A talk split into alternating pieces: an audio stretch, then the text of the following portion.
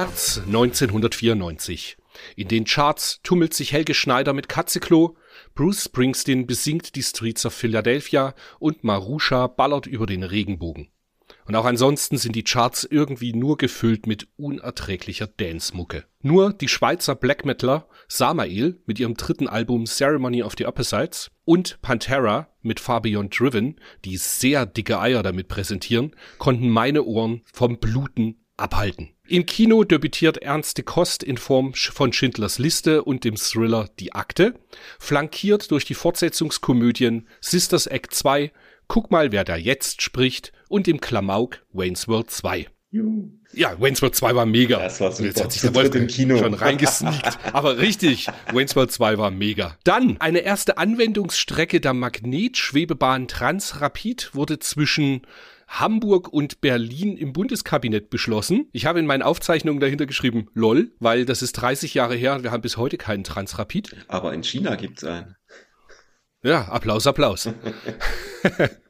Der Computerhersteller Apple stellt als Ergebnis einer Kooperation der Hersteller IBM, Apple und Motorola, Motorola, ja, Motorola, seinen sogenannten ersten Power-PC vor. Dann haben wir noch in Manching, das ist ja gar nicht weit von mir, wo ich lebe, wird der Erstflug der erste Jungfernflug vom Mehrzweck-Kampfflugzeug Eurofighter EF 2000 absolviert und der TV-Sender Fox wird aufgegeben. Es werden 250 Angestellte entlassen und ein halbes Jahr später gibt's den Sender wieder und besteht bis heute noch. War natürlich eine einfache Geschichte, um alle seine Angestellten loszuwerden. Aber irgendwie hört man das ja in letzter Zeit in der auch Videospieleindustrie öfter. Naja, damit ein herzliches Willkommen zum Retroplays Podcast, deinem in Erinnerungen schwelgen Podcast Abteilung Videospiel. Präsentiert von Retroplays, deinem Marktplatz für Videospiele und Konsolen. Schau doch mal vorbei auf retroplays.com. Und jetzt, nachdem die Werbung auch vorbei ist, sind wir soweit und sprechen wie gewohnt zuerst darüber, was wir uns Tolles gegönnt haben, was wir gespielt haben, was sonst noch so im Videospiel-Business los ist. Und danach plättern wir durch die Maniac und teilweise durch die Videogames vom März 1994 und haben so Highlights dabei wie Lunar the Silver Star und NBA Jam. Mhm. Und damit ein Grüß Gott, guten Tag, Wolfgang. Einen wunderschönen guten Morgen, lieber Chris. Hallo, hallo. Endlich ist der März 94 da. Gefüllt mit großen Videospiel-Highlights. Einigen zumindestens. Ich wollte gerade sagen, hoffentlich ist dieser März 94 auch ganz bald wieder rum. Ja, Aber weil, weil tatsächlich mit NBA Jam und äh, Lunar sind die beiden absoluten Highlights abgehakt. mhm. Aber ich freue mich insgesamt natürlich auf diese Folge. Auf Aber als allererstes, was, hast, was hat sich bei dir im letzten Monat so getan? Was hast du Schönes gekauft? Was hast du gespielt? Erkläre er sich. Also, ich habe mir gekauft für meine Sammlung, nachdem ich jetzt mein 3DO ja verkauft habe vor, vor zwei Börsen, habe ich mir jetzt doch noch ein Need for Speed US ersteigert. Das äh, gab es für halbwegs erschwingliches Geld. Und derselbe Verkäufer verkaufte auch noch dieses CPU Bach fürs 3DO, auch in der US-Version. Ich glaube, es gibt es eh nur US. Und die zwei habe ich mir schön in die Sammlung gestellt, weil die äh, noch super aussahen. Und ja, Ich find's verwunderlich, dass du Need for Speed gar nicht für die Sammlung hast. ich hatte es, Also vorher hattest. ich hatte das tatsächlich nie als US, sondern immer nur Mm, die. PAL-Version. Und In diesem Jewel Case, in gell? diesem Jewel Case. Also ist natürlich Mhm. auch schön und äh, ich wollte es halt einfach nur für die Sammlung haben, weil ich diese, diese US, diese Longboxen halt super schön finde. Ist halt auch immer mal schwierig, da eine, eine halbwegs gute zu finden, wo nicht äh, irgendwelche Knicke drin sind und so weiter. Aber die sahen ganz gut aus und ähm, genau das CPU Bach ist halt so was ganz, ganz schräg abgefahrenes, wo das 3DO irgendwie klassische Musik generiert. Ähm, mit irgendwie dem Sebastian Bach im Hintergrund. Also ich muss, ich muss das nochmal genauer angucken, aber ich fand es sehr schräg. Auch von Sid Meier, ja, musste ich dann haben für, keine Ahnung, 20 Euro hat's gekostet. Also das ging dann einfach mit. Ja, du bist so ein bisschen auf äh, nicht unbedingt Fullset, aber du sammelst gerade recht viel für 3DO, habe ich das Gefühl. Nee, ich habe mal so geguckt, was ich noch so brauche für das 3D oder was ich gerne hätte für das 3DO. Und da habe ich für mich gesagt, okay, ich will das NFS auf jeden Fall, ich will das Road Rash, das hatte ich ja jetzt vor zwei Monaten mal äh, bekommen. Und jetzt ist es das aber auch. Ich glaube, da ist jetzt nichts mehr, was ich tatsächlich noch brauche. Manchmal werde ich nachts wach und denke mir so, Mensch, das CPU-Bach fürs 3DO. Wenn ich das noch in der Sammlung hätte, dann wäre mein Leben komplett. Das war eher so ein Mitnahme, weißt du, so an der Kasse noch den kleinen, den kleinen Bonbon mitnehmen ah, und aufs Band legen. Hast du am, hast du am Rockzipfel der, der Frau gezerrt und gesagt, hey, das muss noch mit? Das ist günstig, das nehme ich jetzt einfach noch mit und äh, dann teilen sich die Versandkosten. Du weißt doch, wie es ist. Ah, das gute alte Schönrechnen der Versandkosten. So sieht's aus. Nice. So sieht's aus. Okay, okay, okay. Genau. Ja. Nee, und dann, und dann jetzt, jetzt geht's, jetzt geht's los. Ich sehe es im Dokument. Jetzt wird's mega, was er sich gekauft hat. eine PS5. Ja, aber du, du bleibst dem Ganzen ja schön treu. Es ist der, ja. der Retro-Podcast und die PS5 mit ihren drei Jahren, das wird ja schon langsam Richtung Retro. Ja, jetzt ist es soweit, PS5 geholt, Last of Us 2 direkt. Also ich habe ja die PS4-Version mir schon in Voraussicht letztes Jahr mal gekauft, das installiert und dann noch für 10 Euro das Remaster jetzt dazu genommen für die PS5. Und genau, und dann mal alles Mögliche installiert, was ich so hier rumliegen habe. Und da kommen wir auch gleich zum gespielt, weil ich habe viele Sachen installiert, aber gespielt habe ich eigentlich nur Res Infinite.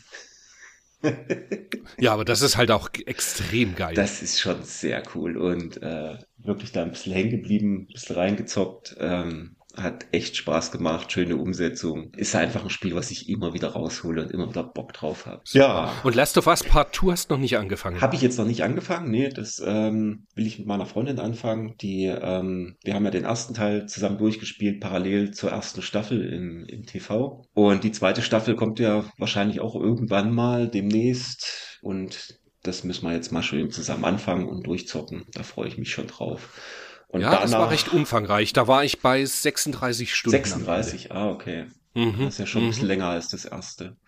Na, gucken ja. wir mal. Aber das kriegt man schon hin. Und danach habe ich ja noch die äh, Uncharted, äh, alle vier Teile für PS4. Die kann man ja dann auch noch schön nachholen. Also unglaublich zwei und, geil. Zwei ja. und drei habe ich ja auf der PS3 schon gespielt. Und aber die restlichen, die kann ich dann mit ihr mal schön von vorne bis hinten durchzockeln.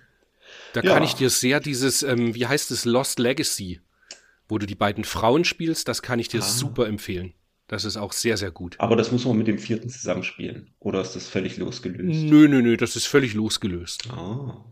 Na dann. Und war auch ein sehr, und der war recht kurz. Mhm. Also der war, ich meine, wenn ich, das ist ewig her, dass ich den gespielt habe, wahrscheinlich unter zehn Stunden. Ah, okay. Und den kann man, das ist ein schöner Snack. Der war richtig gut auch. Ja, dann muss ich mir das auch noch besorgen. Kriege ich mhm. alles noch hin. Genau.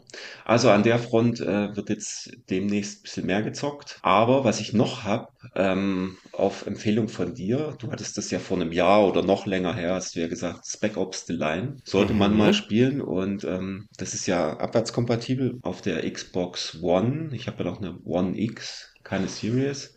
Und da läuft das natürlich äh, abwärtskompatibel und das habe ich mir letzte Woche mal reingetan. Ja, schon ganz ganz ordentliches Ding. Also echtes Brett fand ich, das, fand ich, fand ich ja. gut. Also hat ich weiß gar nicht, das ist bestimmt zwei Jahre her, dass wir im Podcast drüber geredet haben. Ja, ja. Aber das hat, wobei, nee, ich habe das später beendet. Da war dann hier schon mein mein Zockraum so aufgebaut. Ich erinnere mich wieder. Aber das war schon großartig. Also harte Kost, mhm. aber ziemlich geil präsentiert. Also ich habe es auch an einem Tag durchgezockt. Und das gibt's ja nicht mehr als digitalen Download, gell? Nee, nee, seit, seit Anfang mhm. des Jahres, glaube ich. Wahrscheinlich wegen den ähm, lizenzierten Musikstücken. Da ist mhm. ja sehr viel Lizenzsound drin. Nee, aber auf jeden Fall äh, gutes Ding. Das war eine schon, gute schon. Das hast du an einem Tag durchgespielt? Ja. Cool. Okay. Heftig. Einmal durchgezogen. Genau. Okay, und was und, hast du retromäßig dir noch angeschaut? Und retromäßig habe ich mein, meine, meine CAT-Klotze, meine Röhrenklotze wieder entdeckt und den Saturn, der daneben steht. Und habe mal äh, ein bisschen was runtergespielt, äh, mal in Tomb Raider reingespielt, das äh, erste Saturn, also das einzige Saturn Tomb Raider, mal geguckt und es war tatsächlich ähm, doch besser, als ich jetzt, als ich mir es jetzt äh, gedacht hätte, dass es rucklig war. Es gab jetzt ein paar Vergleichsvideos mit den alten Versionen und den neuen und so weiter. Und da sah das alles sehr rucklig aus und ich fand es dann auf dem Saturn gar nicht so schlimm. Hab aber auch nur mal kurz reingezockt. Äh, das war mir dann zu, zu schwierig mit, äh, mit der Steuerung und so weiter. Was ich weit gezockt habe, also weit, bis im dritten Level, war das Astal von Saturn, dieses Jump'n'Run. Ah, von, das kenne ich auch noch, ja. Das war eins der Das- ersten Spiele, glaube ich, die mit rauskamen und das war so, wo ich gedacht habe, hey, hier kannst du Transparenzen sind hier drin, ohne dieses blöde Dithering und so weiter und das ist so richtig schöne Pixelart. Und das war ganz am Anfang und also es sieht wirklich sehr, sehr schön aus. Sieht nach wie vor immer noch toll aus. Musik ist super. Ja, ich meine, es ist jetzt nichts, nichts super Besonderes, aber ähm, sollte man sich auf jeden Fall mal angucken und ich hatte echt meinen meinen Spaß da. Ich bin da irgendwie nie reingekommen. Und Das liegt ein bisschen daran, ich finde den Hauptcharakter Der ist so halt hässlich. unfassbar unsympathisch. Gell? Oh, sieht und der hat dann auf Englisch auch noch so, also so Attitude-mäßig so, ey, was willst denn du blöder Vogel hier? Äh, das so, och, also nichts zum, äh, nichts zum gern haben irgendwie. Das stimmt. Mhm. Aber das, das, das Spiel an sich ist wirklich, wirklich super gemacht. Also das ähm, ist herausfordernd, sieht aber, sieht aber wirklich geil aus. Ja, das, das ist das Ding so. Das Rundum-Paket Mhm. ist eigentlich geil, Mhm. aber der Hauptcharakter, der hat mich immer total abgeschreckt. Ja, aber gib dem vielleicht noch mal eine Chance. Guck mal rein. Mhm. Ähm, Mhm. Läuft auch auf dem Mister ganz gut.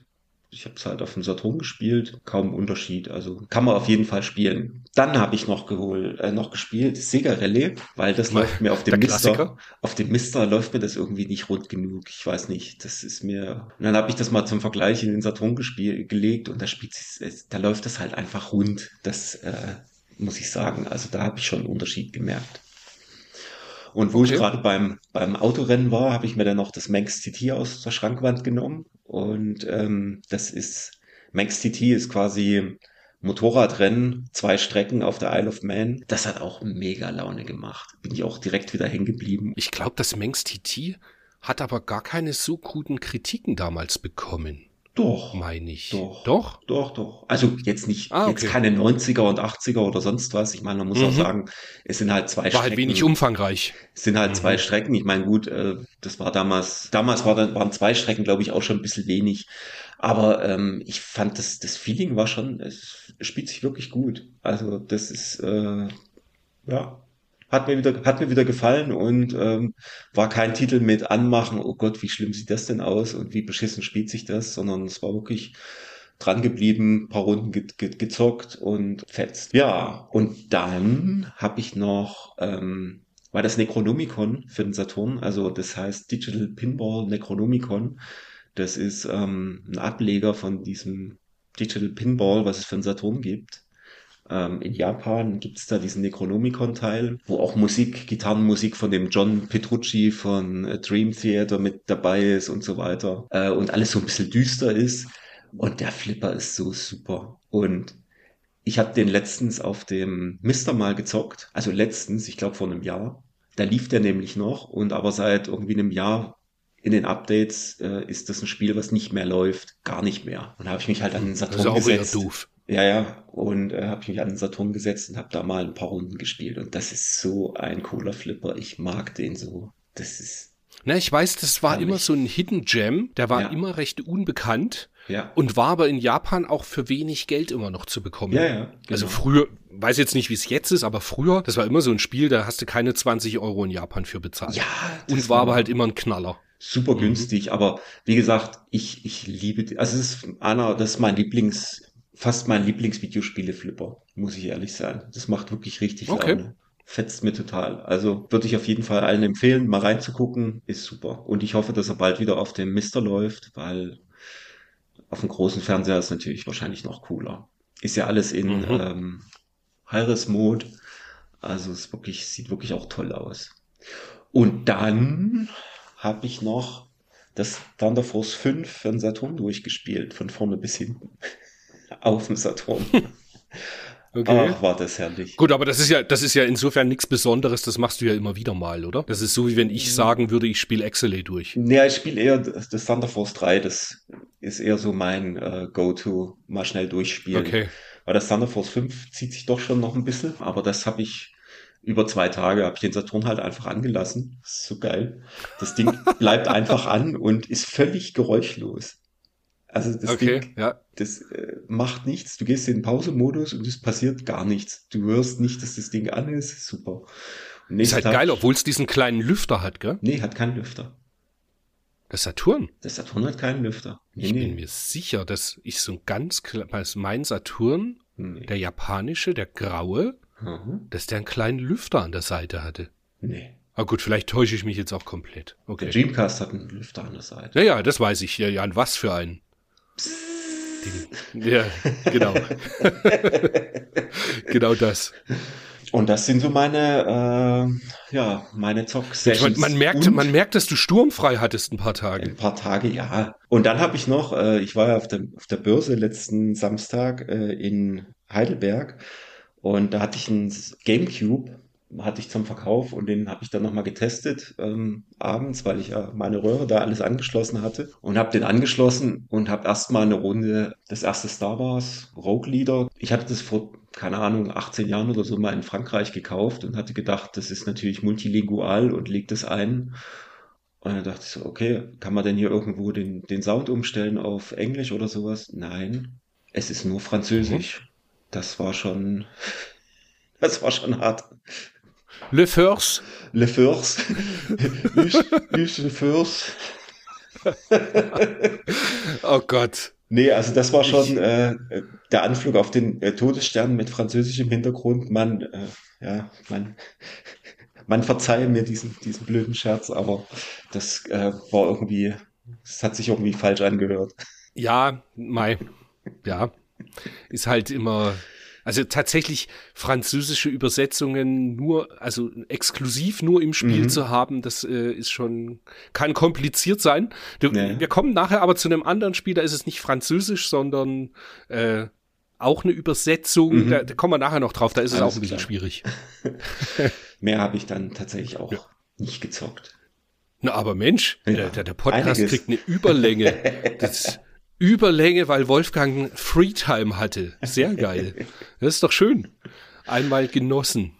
Auf jeden Ja, Fall. ich habe ähm, ich habe auch relativ viel gespielt, weil, wie wir nachher ja sehen werden, in der äh, Maniac nicht so viele Highlights waren, be beziehungsweise es sind so ein paar Dinge, auf die ich überhaupt keine Lust hatte. Mhm. Ich habe recht viel Aktuelles gespielt oder zumindest in, ich sag mal, aktuell für unsere Verhältnisse. Ich habe Under the Waves für die PlayStation 5 durchgespielt. Mhm. Da haben wir, glaube ich, schon mal drüber gesprochen, zumindest, dass ich es gekauft hatte. Da geht's um einen, um einen Mann, der, es spielt in den 70er Jahren und es geht um einen Mann, der sich so ein bisschen selbst finden muss und äh, dafür geht er auf eine Unterwasser-Tauchstation zum Arbeiten für eine Ölfirma und alles eskaliert am Ende. Ich meine, Ölfirmen prinzipiell das pure Böse. Und dann ist er halt die ganze Zeit da unten alleine und kann halt mit seinem kleinen, äh, ich hätte jetzt fast gesagt Raumschiff, mit seinem kleinen U-Boot da durchs Meer tauchen und erfüllt halt kleine Aufträge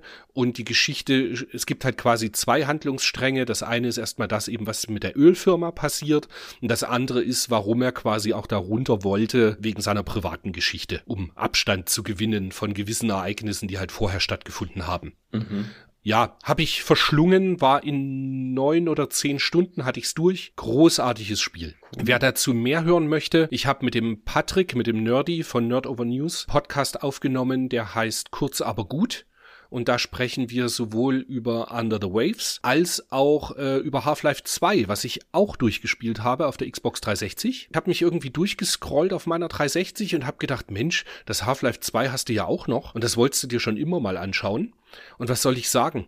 Es ist 20 Jahre alt und spielt sich unfassbar fluffig immer noch. Also die PC-Version kam 2004 raus, Mhm. was völlig wahnsinnig ist. Aber wenn du dir anschaust, wie die ganze Physik arbeitet, wie die Story gemacht ist, also das ist schon absolut Top-Level. Und ich glaube, vor 20 Jahren, ich ärgere mich jetzt, dass ich es damals nicht gespielt habe, ich denke, das hätte damals genauso einen Impact auf mich gehabt, wie heutzutage irgendwie ein Last of Us. Mhm. Das Also ich ist fand's damals also super ganz, geil. ganz geil. Wo das rauskam, Ja. wie das aussah. Das war ja auch noch, da war es ja noch grafisch, war das ja noch, noch ein absoluter Killer. Mhm. Und es ist ganz ehrlich, jetzt 20 Jahre später, man kann es schon immer noch anschauen. Mhm. So ist es Klar. jetzt nicht. Es ist teilweise ein bisschen hakelig. Du hast also irgendwann dann äh, gegen Ende hin kommen so Söldner, die immer mit dir mitlaufen. Und die stehen halt einfach gerne mal im Weg. Ja, Und das, das nervt halt ein bisschen. Aber ansonsten, ich fand's so gut, dass ich jetzt direkt mit Episode 1 weitergemacht habe. Also, das ist ja bei dieser Orange Box bei Xbox 360. Da hast du ja Episode 1 und 2 noch mit dabei. Ja. Und die werde ich jetzt direkt auch noch hinterher spielen. Ah, cool. Ja, Dann, dass, ich so auf Ego-Shooter mal Ja. anfange, gell? Ganz, ganz komisch irgendwie. Im Moment habe ich da irgendwie mein, mein Spaß mit. Dann auch noch auf der 360 gefunden, beziehungsweise für 5 Euro im Regal irgendwann, also irgendwann mal gekauft und für 5 Euro behalten. Split Second für die Xbox 360 von den Disney Studios, was ja so ein bisschen, also das, das war damals sehr unterm Radar, weil es äh, im gleichen Release-Zeitraum, also plus minus eine oder zwei Wochen, zusammen mit Blur rauskam. Und beide äh, Action-Fun-Racer haben sich gegenseitig quasi die Kundschaft weggegraben und am Ende waren beide Spiele nicht erfolgreich. Ja. Aber Split Second ist ja mal wirklich genial. Also wenn man sowas wie Burnout mag, ist es äh, die absolute Offenbarung. Also man, man fährt halt seine Rennen und sammelt während des Rennens irgendwie immer so Boni ein und kann damit dann die Strecke umbauen, während man fährt. Ah, stimmt. Und dann, Jetzt und dann explodiert halt irgendwie Ja. alles. Also das ist so völlig wahnsinnig. Da, da kommt ein Level so, da, da stürzt quasi auf die Rennstrecke ein ähm, Airbus oder Airbus oder hier so eine Antonov, irgend so ein Riesenflugzeug halt, stürzt halt ab, während du dein Rennen fährst. Und, und alles steht in Flammen. Und äh, Wahnsinn. Wirklich extrem geil. Ja, ich kann mich gut erinnern. Das gab's mal äh, für, für Xbox Live Gold Member. Da gab's ja, je- gibt- gab's ja jeden Monat ein 360-Spiel für Lau. Und da war auch mal das Split Second dabei.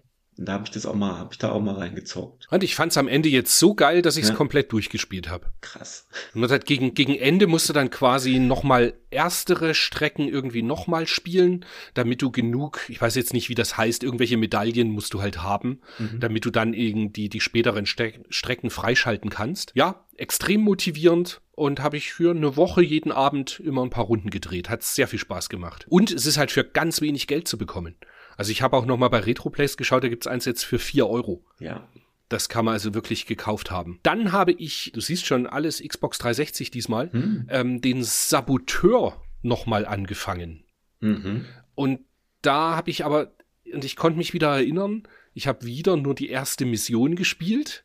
Und dann habe ich schon wieder irgendwie genug gehabt. Das Spiel ist irgendwie recht hakelig. Und ja, vielleicht kurz zur Erklärung. The Saboteur ist ein offene Weltspiel. In Paris spielt man einen eben Saboteur, der gegen die Nazis diverseste Dinge in Brand stecken, zur Explosion bringen, Leute umbringen muss. Und ja, es spielt sich halt irgendwie nicht ganz so griffig, sage ich mal, wie jetzt ein Mafia oder ein GTA. Mhm. Und dementsprechend, ja, alles ein bisschen hakelig, ganz schön schwer fand ich es schon gleich vom Start an. Ja, ich muss mal schauen. Wir werden jetzt in der nächsten Folge hören, ob ich es weitergespielt habe. Prinzipiell, ich habe halt auf die Story Bock und dementsprechend kann es schon gut sein, dass ich da weitermache. Aber ist ja nicht mal so billig, ne? Weiß ich gar nicht. Ich gucke Keine gerade bei, bei, bei Retroplays, da sind, ja, wohl gut, die letzten Verkaufen sind 10 und 15 Euro, aber die Angebote, die aktuell drin sind, gehen bei 20 Euro los. Nicht Ja. schlecht. Okay. Ich denke manchmal auch, das ist so ein Spiel, was nicht so viele Leute gespielt haben damals. Und kann man schon bestimmt nachholen. Wie gesagt, es ist ein bisschen hakelig. Wenn ich mich damit angefreundet habe, kann es schon sein, dass mich dann einfach schlicht die Story bei Laune hält. Hm. Ja, dann habe ich auf dem äh, 3DS, hole ich gerade immer abends im Bett ein paar Rätsel mit Professor Layton nach. Und bin halt immer noch beim ersten Layton, aber, weil da komme ich so, es gibt auch genug Abende, wo ich keine Lust drauf habe. Aber ja, so kleine Kopfnüsse lösen. Und es ist halt nett präsentiert mit diesem durchs Dorf laufen. Und von Level 5 kam das ja, also ist auch die Grafik ist ziemlich cool. So Anime-Stil halt. Ja, das ist so der kleine Snack noch zwischendurch. Und ich, ähm, nachdem jetzt für die Switch Mario vs. Donkey Kong erschienen ist, spiele ich aktuell gerade nochmal den GBA-Teil, der, glaube ich, genau das gleiche Spiel ist wie auf der Switch. Und, aber ich spiele es halt auf dem Mister und nicht auf dem GBA direkt. Und das ist aber auch ein schöner Jump'n'Run-Puzzler halt, der ziemlich Laune macht. Ist halt so ein ganz anderes Spiel. Also du, du musst immer mit Mario verfolgst du quasi Donkey Kong und musst in jeder Stage einen, einen Schlüssel finden, den Schlüssel dann zu dem Tor tragen, aufsperren das Schloss und äh, ab geht's in die nächste Stage. Okay. Das ist, ja, spielt sich komplett anders als jedes andere Mario, ist aber extrem cool. Ich mag das sehr, sehr gern. Ja. Und dann war ich ja noch beim Matze zu Besuch, unserem Hörer, Grüße gehen raus, und habe dort NBA Jam, da gehen wir nachher im Test näher drauf ein, mit ihm im Zweispieler-Modus gespielt. Cool. Und auch im Zweispieler-Modus haben wir, das kannte ich vom Namen, hatte es aber noch nie gespielt, haben wir Fight and Rage gespielt. Und das ist ein äh, Side-Scrolling-Brawler von einem, ich weiß jetzt nicht, welcher Independent äh, Publisher das rausgebracht hat. Auf alle Fälle so ein Indie-Release ist das. Der sich aber extrem geil spielt auch. Und der hat was sehr Lustiges, wenn du in der ersten Stage kannst du halt nach rechts laufen und ganz normal deine Stage durchspielen und alles prügeln. Du kannst aber in der Stage auch einfach nach links laufen und dann hast du ein komplett anderes Spiel. Ach was. Also auch immer noch, immer noch ein Brawler, aber halt komplett andere Stages. Das ist sehr cool. Äh, ja, fand ich auch extrem geil. Also wir sind, glaube, ich war bis nachts um halb eins bei ihm oder kurz nach zwölf, weil wir einfach nicht aufhören wollten. Das war, das, das war so richtig wie früher, ohne Scheiß. So ein neues Spiel, was man noch nie gespielt hat und nicht jedes Pixel schon kennt und einfach äh, losgezockt. Das war extrem geil, war richtig cool. Cool. Zu, zu Beginn schön Paulaner Spezi und Pizza und danach wurde Oh, gezockt. Sehr schön. Ja, ja, ja, ja. Ist halt auch so geil, der Matze hat halt schön äh, Zockzimmer im Keller mit riesen, mit einem riesen Fernseher. Irre. Also, ja, extrem cool. Und dann kannst du halt fett Sound aufdrehen, ohne dass du irgendwelche Nachbarn störst. Geil. Das war richtig launig, ja. Ja, und jetzt kommen wir noch zu meinen kleinen Einkäufen, Mhm. beziehungsweise Dinge, die ich äh, per Verlosung mal wieder bekommen habe. Ja, du hast ja wirklich viel Glück in letzter Zeit. Aber tatsächlich, wie geil war das? Es ist Also, es gibt ein Spiel für das Super Nintendo, das nennt sich Dotty Flowers. Kommt vom Entwickler Goldlocke, was ein deutscher Indie-Entwickler ist, der ab und an ganz coole Spiele auf Super Nintendo veröffentlicht. Und das Dotty Flowers hat er beschlossen, dass er es nicht digital zur Verfügung stellt, sondern da nur eine Demo. Wobei ich diese Demo jetzt auch nur noch auf finsteren Seiten gefunden habe. Ganz normal auf itch.io war es irgendwie weg. Auf alle Fälle, dieses Spiel gibt es in der finalen Version nicht als Download, sondern ausschließlich auf Cartridge. Und diese Cartridge konnte man nicht kaufen, sondern er hat 100 Stück produziert und die wurden nur verlost an die Leute, die die Demo durchgespielt haben. Und am Ende wurde bei der Demo eine Adresse eingeblendet und diese äh, an diese Adresse hat man dann äh, eine kleine Postkarte geschickt und hat am bestenfalls noch dazu geschrieben, warum man das Spiel gerne hätte. Genau. Und das habe ich wieder mal ganz kurz vor knapp. Einsendeschluss war irgendwie der 31. Januar. Ich habe am 30. Januar, meine ich, äh, meinen Brief aufgegeben, so dass er gerade noch ankam. Und ich habe Glück gehabt und habe dieses Spiel gewonnen. Und das war mal richtig cool. Schön in einer Super Famicom Box, richtig mit Plastikeinleger, exakt wie ein Super Famicom Release. Ganz, ganz cool gemachtes Modul auch. Das Modul hat sogar eine Speicherfunktion. Ist, ähm, ach genau, das habe ich jetzt noch gar nicht erzählt. Dotty Flowers ist ein, ein Plattformer, der ähm, eben der, der Goldlocke ist großer Fan von, von Terrican, beziehungsweise den Factor 5 Jungs. Und dann ist das halt ein, ein sehr knuddel Jump and Shoot, Run and Gun mit Dingen zu, zu finden. Gegen Ende wird sogar ziemlich schwer, fand ich. Ja, extrem nice. Sehr, sehr cooles Spiel. Ja, und äh, wir haben ja am Montag schon mal reingeguckt während des Twitch-Streams. Also wer da mal einen Blick werfen will, kann sich auch den Twitch-Stream angucken. Also ich fand's sehr cool. Es sah wirklich sehr, sehr cool aus. Genau, und da das bei Twitch wahrscheinlich zum Zeitpunkt des Releases schon abgelaufen ist, ist, ist auf YouTube auch hochgeladen.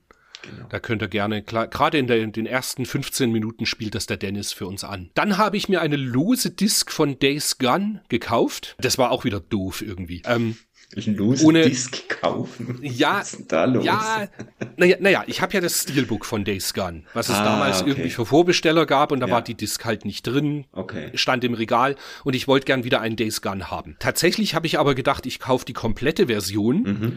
aber es ist dieses typische, wenn du bei, bei eBay die App verwendest, Mhm. dann ist die Beschreibung zum Artikel immer erst zu sehen, wenn du eben einmal innerhalb der schon Auktion auf vollständige Beschreibung ansehen klickst. Mhm.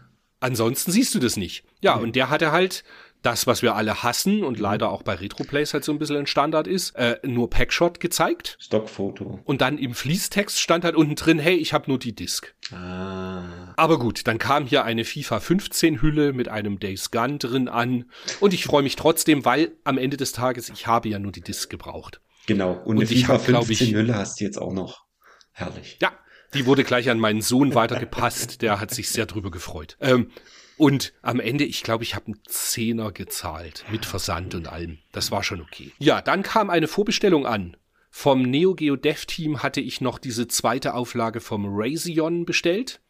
Das war irgendwann letztes Jahr im September oder so habe ich das bestellt und das wurde jetzt Ende Januar ausgeliefert oder Anfang Februar. Ja, mich schon drüber gefreut, freue mich aber mehr, wenn jetzt dann im März oder April soll vom Neo Geo Dev Team endlich das Gunvane ausgeliefert werden, was ich auch vorbestellt habe. Dann wieder in die Sammlung gekauft, aber ich habe es noch nicht angespielt und ärgere mich eigentlich jetzt schon fast wieder, dass ich das Geld ausgegeben habe, weil ich nicht weiß, wann ich dazukommen werde, es zu spielen. Ich habe mir das A Plague Tale Requiem für die PS5 nochmal gekauft. Wer uns länger verfolgt, weiß, dass ich das schon gekauft hatte und auch angefangen hatte zu spielen, dann aber festgestellt habe, dass es halt sehr ähnlich ist wie der Vorgänger. Und dementsprechend habe ich das erstmal nicht weiter verfolgt. Naja, jetzt steht's in der Sammlung und irgendwann wird's auch mal gespielt werden. Ja. Dann ein, es sind nur noch vier Sachen, es geht ganz schnell. Dann noch ein Fall von, ja, Christian, du bist ja Teil des Reseller-Problems. Mhm.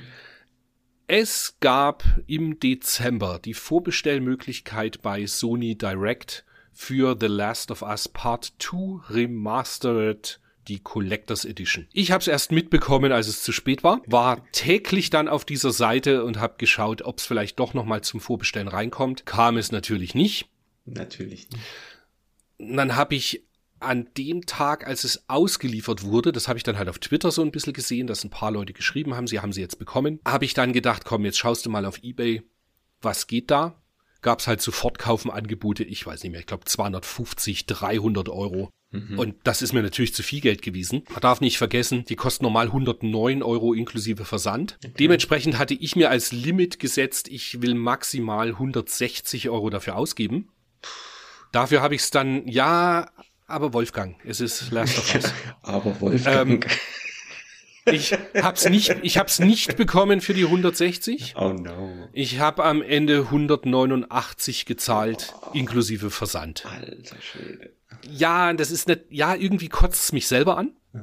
Aber, wenn du jetzt schaust, es ist nie billiger gewesen als die 189. Ja, ja, es war jetzt richtig. immer teurer. Und dementsprechend, was soll's? Ja, ich bin auch Teil des Problems, aber es gibt ab und an Titel, wo ich da halt dann zugreifen musste. Also, Ja, was heißt musste, halt aber irgendwie ist, ich, ja, es war ein Zwang. Dann ist noch ein tolles Buch gekommen. Und zwar hat ja der Robert Banner von Elektrospieler, der Thomas Nickel, der ja für die M-Games schreibt sehr viel, und der Martin Nagel, der zum Beispiel für die Return schreibt, ein Buch rausgebracht, das inoffizielle Game Boy Advanced Pixel-Buch. Und das habe ich ja auch, ich weiß nicht mehr, wann das vorbestellt war, ich glaube vor zwei Jahren oder so. Hast du das auch bekommen eigentlich? Nee, ich hab's, auch nicht, bestellt? ich hab's nicht Nee. bestellt. Ich habe jetzt in letzter Zeit mal drüber nachgedacht, weil ja doch GBA schon viel war, aber nee, ich hab's nicht gekauft. Und also es ist wieder voll mit Liebe gemacht, großflächig äh, Pixelart in jeder Seite, tolle Texte dazu. Wobei es bei mir so ist, dass die Texte, die lese ich tatsächlich äh, im PDF dann. Aber rein nur das Durchblättern von dem Buch ist eine absolute Wonne. Es ist, ja, grandios gut. Ja, das ist ja wie die, wie die zwei anderen, ne? Wie alle, wie auch das Mega Drive Buch, wie das Super Nintendo Buch, genau. Ja, die sind hammergut. Ja, das Einzige, was damals am Anfang hat's mich vom Bestellen abgehalten, Mhm. es ist halt wirklich schon teuer. Was kostet das? 55 Euro. Ja, gut. Aber ist halt so. Man, ja, tatsächlich, man kann es nicht anders sagen. Die Papierpreise sind halt hochgegangen. Dementsprechend teuer sind so Bücher geworden. Und wenn sie so mit Liebe gemacht sind und man sich irgendwie leisten konnte. Ich bin schon sehr, sehr glücklich, dass jetzt ein PDF dabei ist, Mhm. weil das für mich dann doch nochmal äh, ein bisschen ja, schöner ist zum Lesen. Einfach. Weiß nicht, wie dir das geht. Ich, ja, ich lese gerne auch PDFs, weil ich mir die Schrift dann so schön groß ziehen kann. Ja, das ist das, was mich so nervt, weil ich keinen Bock habe, immer hin und her zu zoomen. Ich will eigentlich so irgendwie das ganze, die ganze Seite haben. Das, deswegen bin ich tatsächlich noch ein großer Verfechter von äh, in die Hand nehmen. Aber dieses Buch halt, äh, wo man das dann halt entsprechend liest, das ist dann auch irgendwie nervig, dieses riesige Buch immer in der Hand zu haben. Also die schwer vor allen Dingen. Ja, A, schwer und ich habe es halt einfach leichter, wenn ich mir die Schrift ein bisschen größer ziehen kann, ist halt mhm. einfach leichter zu lesen. Also, mhm. ja, ja. Dann kam noch eine, eine äh, Sonic Mania Collectors Edition für die Xbox One, wo mich eigentlich äh, an sich die Collectors Edition hat mich nur interessiert. Der Code, der drin ist für die Xbox One, war mir egal. Mhm. Ich wollte unbedingt diesen für mein Zockzimmer hier diesen Sonic, der auf einem Mega Drive steht, haben. Mhm. Und? Und ich gebe dir recht, du hast zu mir so gemeint, ja, schau nicht so genau hin. Ja. Und ja, man packt es so raus und denkt so, das ist schon ein bisschen billig. das aber war genau das. Ich habe das damals, damals direkt bestellt, wo es rauskam und dann kam das ja an und voll der geile Karton und alles aufgemacht. Und dann nehme ich das so raus und denke so, hm, naja, wenn man nicht ja. so genau hinguckt, vom Weiten sieht's ja super aus, aber hm, und genau das ist es bei mir. Es steht halt irgendwie auf meinem Regal und man sieht es von Weitem. Ja. Und der Sonic, der Sonic sieht halt cool aus auf dem Mega Drive. Mega. Und genau das war das, was ich erreichen wollte ja. und deswegen bleibt das so in der Sammlung und ist ziemlich cool. Und es war ja auch relativ überschaubar. Genau, das war jetzt nicht so teuer. Und dann weiß ich gar nicht genau, ob wir schon mal drüber gesprochen haben. Ich habe mir eine Xbox Series S gekauft. Mhm. die ich allerdings überhaupt nicht für Game Pass oder, oder sonstiges verwenden werde, sondern das wird für mich so eine Emulationskiste, Festplatte ran und PSP, PlayStation 2, GameCube, Dreamcast wird da halt drauf emuliert. Ich habe halt die ganzen die ganzen Konsolen, die eben nicht nativen HDMI-Anschluss haben, äh, will ich darüber ganz äh, irgendwie abbilden und habe da ein bisschen mal rumgefrickelt, so das ist schon alles ganz cool. Sehr Wobei schön. das Lustige ist wirklich so, man am Ende man frickelt wieder mehr, als dass man was drauf spielt. So ja, weil halt irgendwie es, es, funktioniert halt nicht nicht immer out of the box. Ne? Das ist halt. Mhm, genau. Aber es funktioniert besser, als wenn du so ein Frontend wie am PC verwendest. Das ist, also am PC finde ich es noch mehr ja, gefrickelt. Weil ich glaube, da ist es schon mal direkt auf den Controller halt zugeschnitten, dass du alles mit dem Controller machen kannst weil du halt mhm. auch gar keine richtige Möglichkeit hast, was anderes anzuschließen. Richtig. Ne? Ansonsten an der Zeitschriftenfront gab's für dich, glaube ich, die deutsche Retro Gamer, die man jetzt, äh, Stand jetzt, wo der Podcast auch erscheint, kann man sie noch ähm, normal nachbestellen. Und im Kiosk, hm. wenn es noch gibt. Seit zwei Wochen mhm. ist die, glaube ich, raus. Ne? Genau, und die gibt's ja immer ein Vierteljahr dann am Kiosk. Mhm. Dementsprechend gibt dem Ganzen für 14,90 Euro eine Chance. Der Wolfgang ist, glaube ich, recht begeistert. Also eine super super Ausgabe, alles toll. Sogar, sogar für die, für die Abonnenten haben sie eine, eine super schöne Papphülle quasi oder einen Pappumschlag genommen, wo sie dreimal draufgeschrieben haben, lieber Postbote, bitte nicht knicken, bitte irgendwo hinlegen, wo es nicht nass wird oder vielleicht sogar klingeln, dann kommen die Leute vielleicht raus und nehmen sich's. Also zwei große Sticker drauf, wirklich schön gemacht. Interessiert meinen Postboden leider gar nicht. Nee, ich habe das Foto gesehen, der hat es ja wirklich komplett reingetroschen in den Briefkasten. Unfassbar. Aber gut. Nee, aber zurück zu dem, zu dem Heft. Also es ist wirklich schön gemacht. Es ist ähm, quasi die Weiterführung ähm, der vorhergehenden. Äh, sehr nahtlos. Das Papier fasst sich super an. In der ersten ist jetzt noch so ein Kunstdruck drin von Monkey Island, ist auch sehr schön. Und wirklich dick. Also da ist richtig, richtig was zu lesen drin. Das ist wirklich. Ja, 180 Seiten, gell? Ja, also. Schon fett, ja. Richtig, richtig cool. Für, für mich kam die äh, Return. Mhm. Und da, die hast du mittlerweile doch auch im Abo, oder? Nee, nee, nee. Die hab nee? ich nicht. Ah, okay. Nee, nee, nee. Und da bin ich ja wieder ganz begeistert. Also, die, da sind einfach die Berichte, die drin sind. Diesmal wird irgendwie groß Dragon Slayer, die Reihe von Falcom, ausgerollt. Mhm. Ich habe dummerweise erst grob drüber geblättert, aber der ist mir direkt ins, ins Auge gesprungen. Es ist, glaube ich, auch noch die Firmengeschichte zu Falcom ist ein Bericht mit drin. Also die Return holt mich persönlich mit, mit den Berichten oftmals eben so, so japanische Nischenspiele und so auch extrem ab. Super geil. Ja. Sehr, sehr schönes Heft. Also ich habe die immer mal so, ähm, ja, so wenn es halt äh, irgendwie Interessantes für mich gab, am Kiosk mitgenommen. Gibt's ja jetzt leider nicht mehr am Kiosk. Ja, muss ich mal reingucken. Gefällt mir praktisch auch, aber eigentlich ist es bei mir immer nur so ein oder zwei, ähm, zwei äh, ja, Artikel gewesen, die mich wirklich so irgendwie interessiert hatten. Und ich mhm. finde, dass das Papier ist mir zu dick. Ich weiß, es klingt total bescheuert, aber das ist mir einfach zu, zu dick und äh, weiß ich nicht. Das, äh ich glaube, das hatten wir sogar schon mal thematisiert. Ja. Geht mir nämlich tatsächlich auch so. Ich finde äh, die Papierqualität irgendwie von einer, einer M-Games oder jetzt auch der Retro-Gamer, das finde ich völlig ausreichend. ja.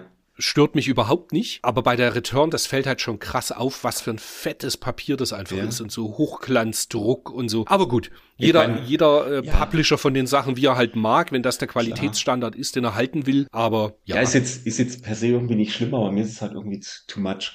Ist halt natürlich cool, wenn du die Sachen irgendwie äh, einfach rausschneiden willst und an die Wand pappen in den Rahmen oder sowas, dann ist natürlich ideal. ja gut. Aber aus dem Alter sind wir ein bisschen raus.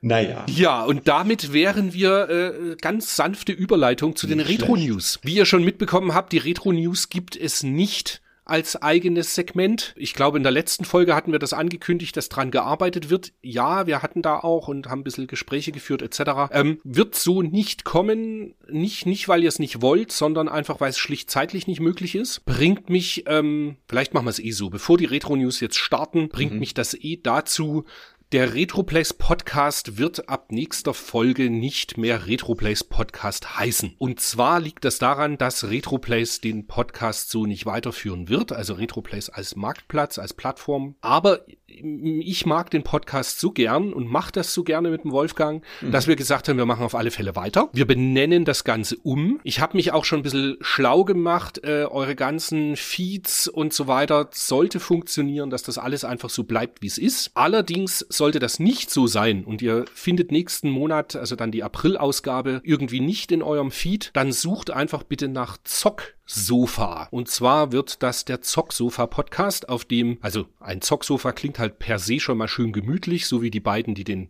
Podcast einsprechen. Und Dementsprechend, genau, war das jetzt unsere Namensgebung. Prinzipiell wird sich nicht viel ändern. Ich denke auch, wir werden ihn wieder auf YouTube veröffentlichen. Dann allerdings nicht auf dem Retroplays-Kanal, sondern eben, wir werden auf YouTube einen eigenen Zocksofa-Kanal machen. Es wird auch, ähm, es gibt schon die Domain zocksofa.de. Dort wird es ein paar Blogbeiträge geben und eben auch die aktuelle Folge soll immer verlinkt werden. Merkt euch einfach, Zocksofa ist der neue Name. Retro News wird's leider nicht geben. Das ist einfach der Zeit geschuldet, was auch damit einhergeht, dass ich äh, von März bis Juni noch eine Weiterbildung mache und dementsprechend die Zeit einfach schlicht knapp ist. Jetzt ist raus. Jetzt ist es raus, genau. Der, der Drops ist gelutscht. Den Retroplays Podcast in der Form gibt's nicht. Also doch, in der Form bleibt er, außer dass es am Anfang nicht mehr die Retroplays Werbung gibt und wir auf Zocksofa hinweisen. Und wir heißen Insofern. anders. Genau. Ansonsten Und genau, bleibt wir heißen gleich. einfach anders. Richtig. Reiter heißt jetzt Twix, sonst ändert sich nichts.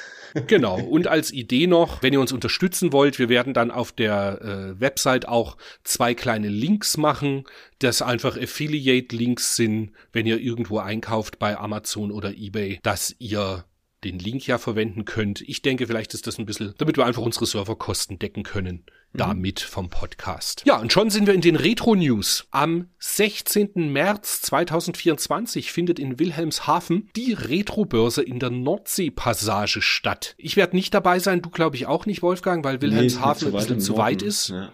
Hm, ist bei mir auch so. Aber wir haben bestimmt auch ein paar Nordlichter, die uns zuhören und die freuen sich über den Hinweis. Jetzt kommen wir zu der News, wo ich vor uns gesagt habe, äh, französische Übersetzungen sind, können schwierig sein. Es gibt zu Conker's Bad Fur Day einen deutschen ROM-Hack mit Voice-Over.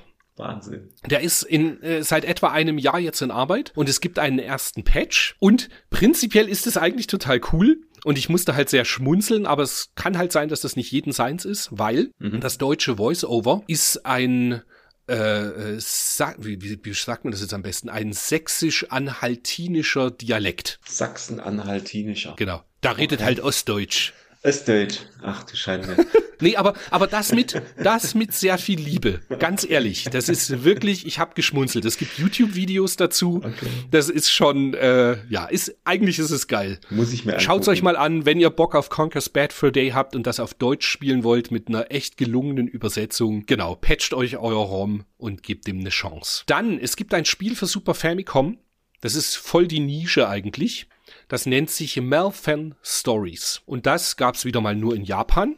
Ist allerdings äh, eine recht schöne, kurze, spaßige 2D-Arcade-Action. Hat verschiedene Story-Zweige, weshalb man es immer wieder mal spielen kann. Aber diese verschiedenen Story-Zweige erschließen sich erst jetzt, nachdem es nun die englische Fan-Translation dafür gibt. Auch die findet ihr wieder bei romhacking.net. Dann gibt's ein Spiel, das habe ich mir sofort auf Steam gekauft, weil es da schon gibt und es kommt Ende Februar, also irgendwie die nächsten paar Tage, kommt das für die Switch. Ist gar nichts für den Wolfgang, aber für mich war's ein Himmel auf Erden und zwar Xelan Force.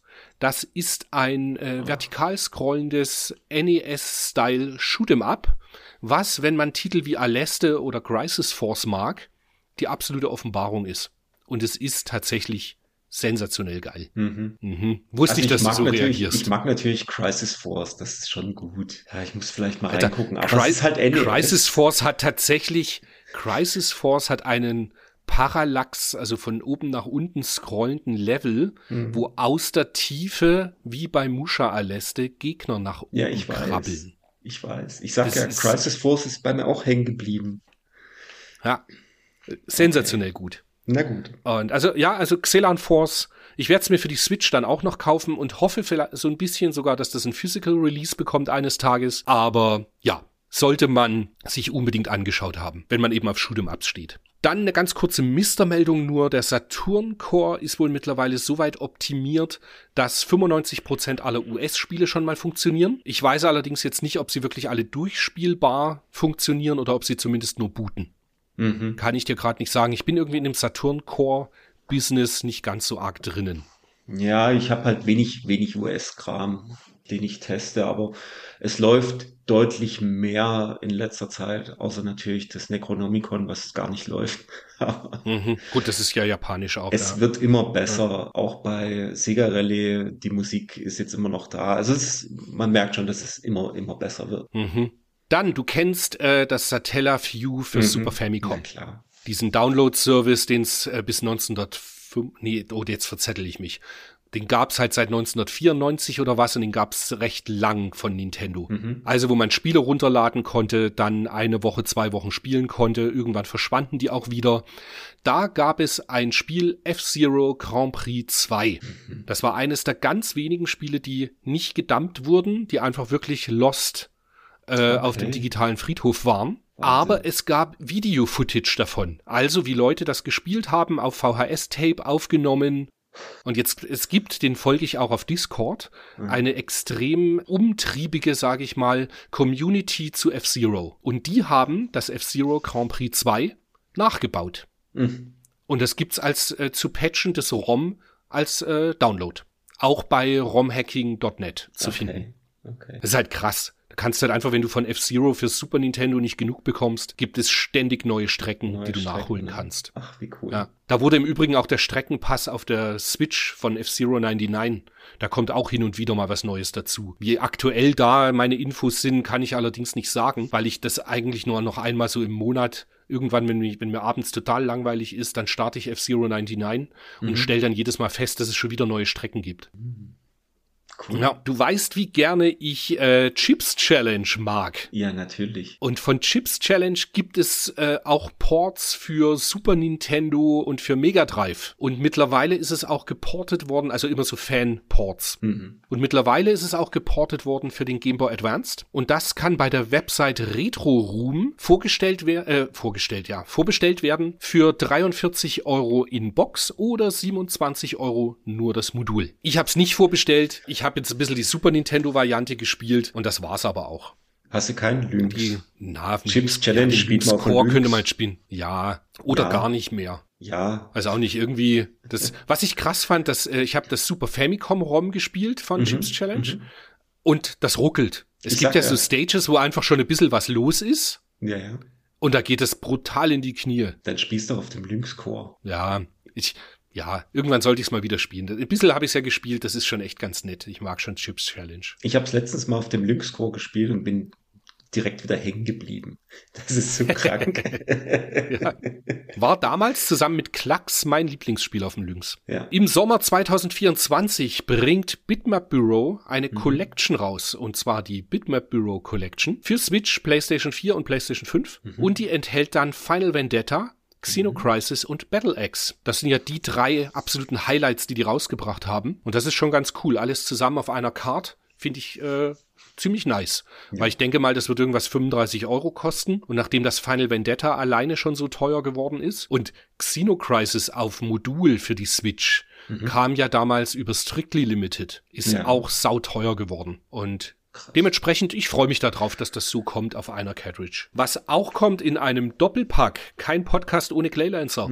Und dann ist aber auch, wie, wie der Dennis so schön gesagt hat, dann ist aber auch mal genug mit Claylancer. es kommt ein Doppelpack. Gynok und Claylancer kommt über Limited Run Games noch bestellbar bis 17. März für 35 US-Dollar. Und ich weiß nicht, wie es dir geht, Wolfgang, aber ich werde da auch wieder bestellen. Nö. Nee? nee? Okay. Sonst hätte ich jetzt gesagt, wir können uns auch zusammentun. Ja, müssen wir noch mal, müssen wir noch mal gucken. Aber ich dachte, die, die, die Versandkosten bei Limited Run sind immer so sinnlos hoch.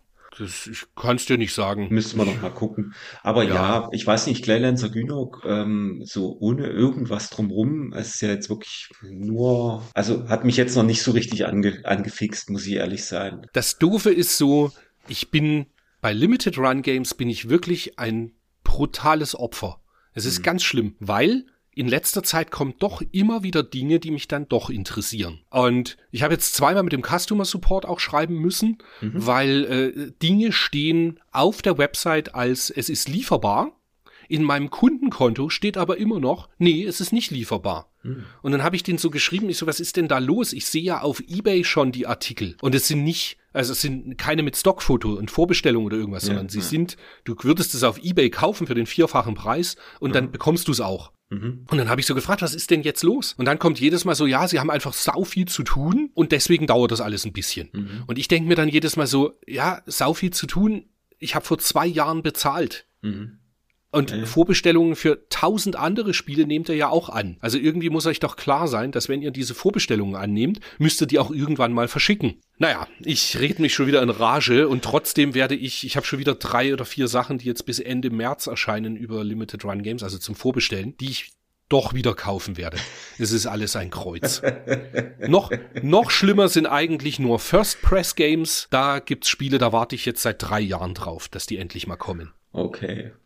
Nicht Aber schlecht. gut, so ist es halt. Und um den Reigen um Limited Run Games abzuschließen, man kann demnächst, und das ist wirklich geil, man Ninja kann Cop. Ninja Cop beziehungsweise Ninja 5.0, mhm. was damals von Hudson Soft entwickelt und von Konami gepublished wurde mhm. und nie in Japan erschien, kann man vorbestellen. Es kommt wohl für Switch und aktuelle Systeme. Schön, wie man jetzt schon sagt, Switch und aktuelle Systeme, als ob die Switch nicht mehr aktuell wäre. Sieben Jahre. Naja, ich hoffe sehr, dass sie auch äh, das auf GBA-Karte nochmal rausbringen. Also als, als GBA-Reprint würde ich es mir sofort kaufen. Für die Switch muss ich mal schauen, ob ich es mir da ins Regal stelle. Auf alle Fälle Ninja Cop ist halt einfach ein ganz, ganz großartiges Spiel, wo ich mich wahnsinnig ärgere, dass ich das damals im Kaufhof nicht für fünf Euro mitgenommen habe. Das, war, so ein, das war ein Spiel, ja, ja. das gab's ewig auf dem Wühltisch für gar kein Geld. Mhm. Dann noch aus der Emulatoren-Ecke. Habe ich gestern Abend erst gefunden. Es gibt ähm, äh, einen Emulator für den Virtua Boy, der auf dem 3DS abgespielt wird. Uh. Mhm. Und das ist nämlich, glaube ich, ziemlich cool. Nennt sich Red Viper. Und da ist tatsächlich äh, in der Version, nee, Version weiß ich jetzt nicht genau, aber er ist äh, so, dass jedes Virtual Boy Spiel funktioniert.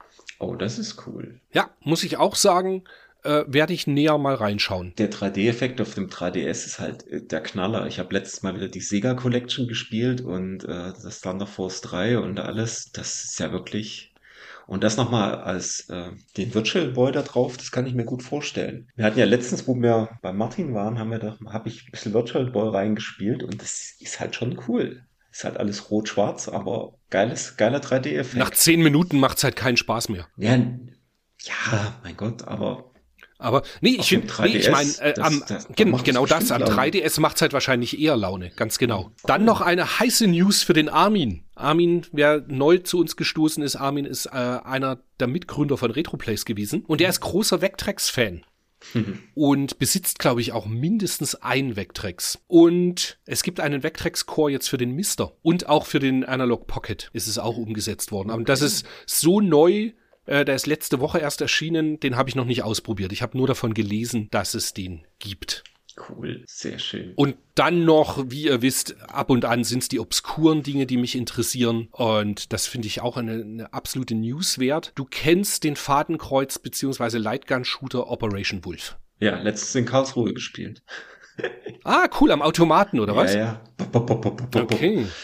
Okay, dann die Serie war, äh, beziehungsweise der erste Teil war so populär, dass Taito noch äh, ein paar Nachfolger gemacht hat. Zum Beispiel Operation Thunderbolt, Operation genau. Wolf 3 und Operation Tiger. Und das, und das Operation Tiger kam ja schon 1998, also auch schon sehr spät quasi, als Lightgun-Shooter gar nicht mehr so arg äh, populär waren. Mhm. Aber am Ende des Tages hat Taito beschlossen, dass es sogar noch ein Japan-exklusives Operation Tiger Second Mission geben soll. Und das ist so selten und so wenig veröffentlicht worden in den japanischen Arcades, dass bis vor kurzem nicht mal so richtig bekannt war, dass es das Spiel gibt. Oder es war immer so dieses so, ah, das könnte und so weiter.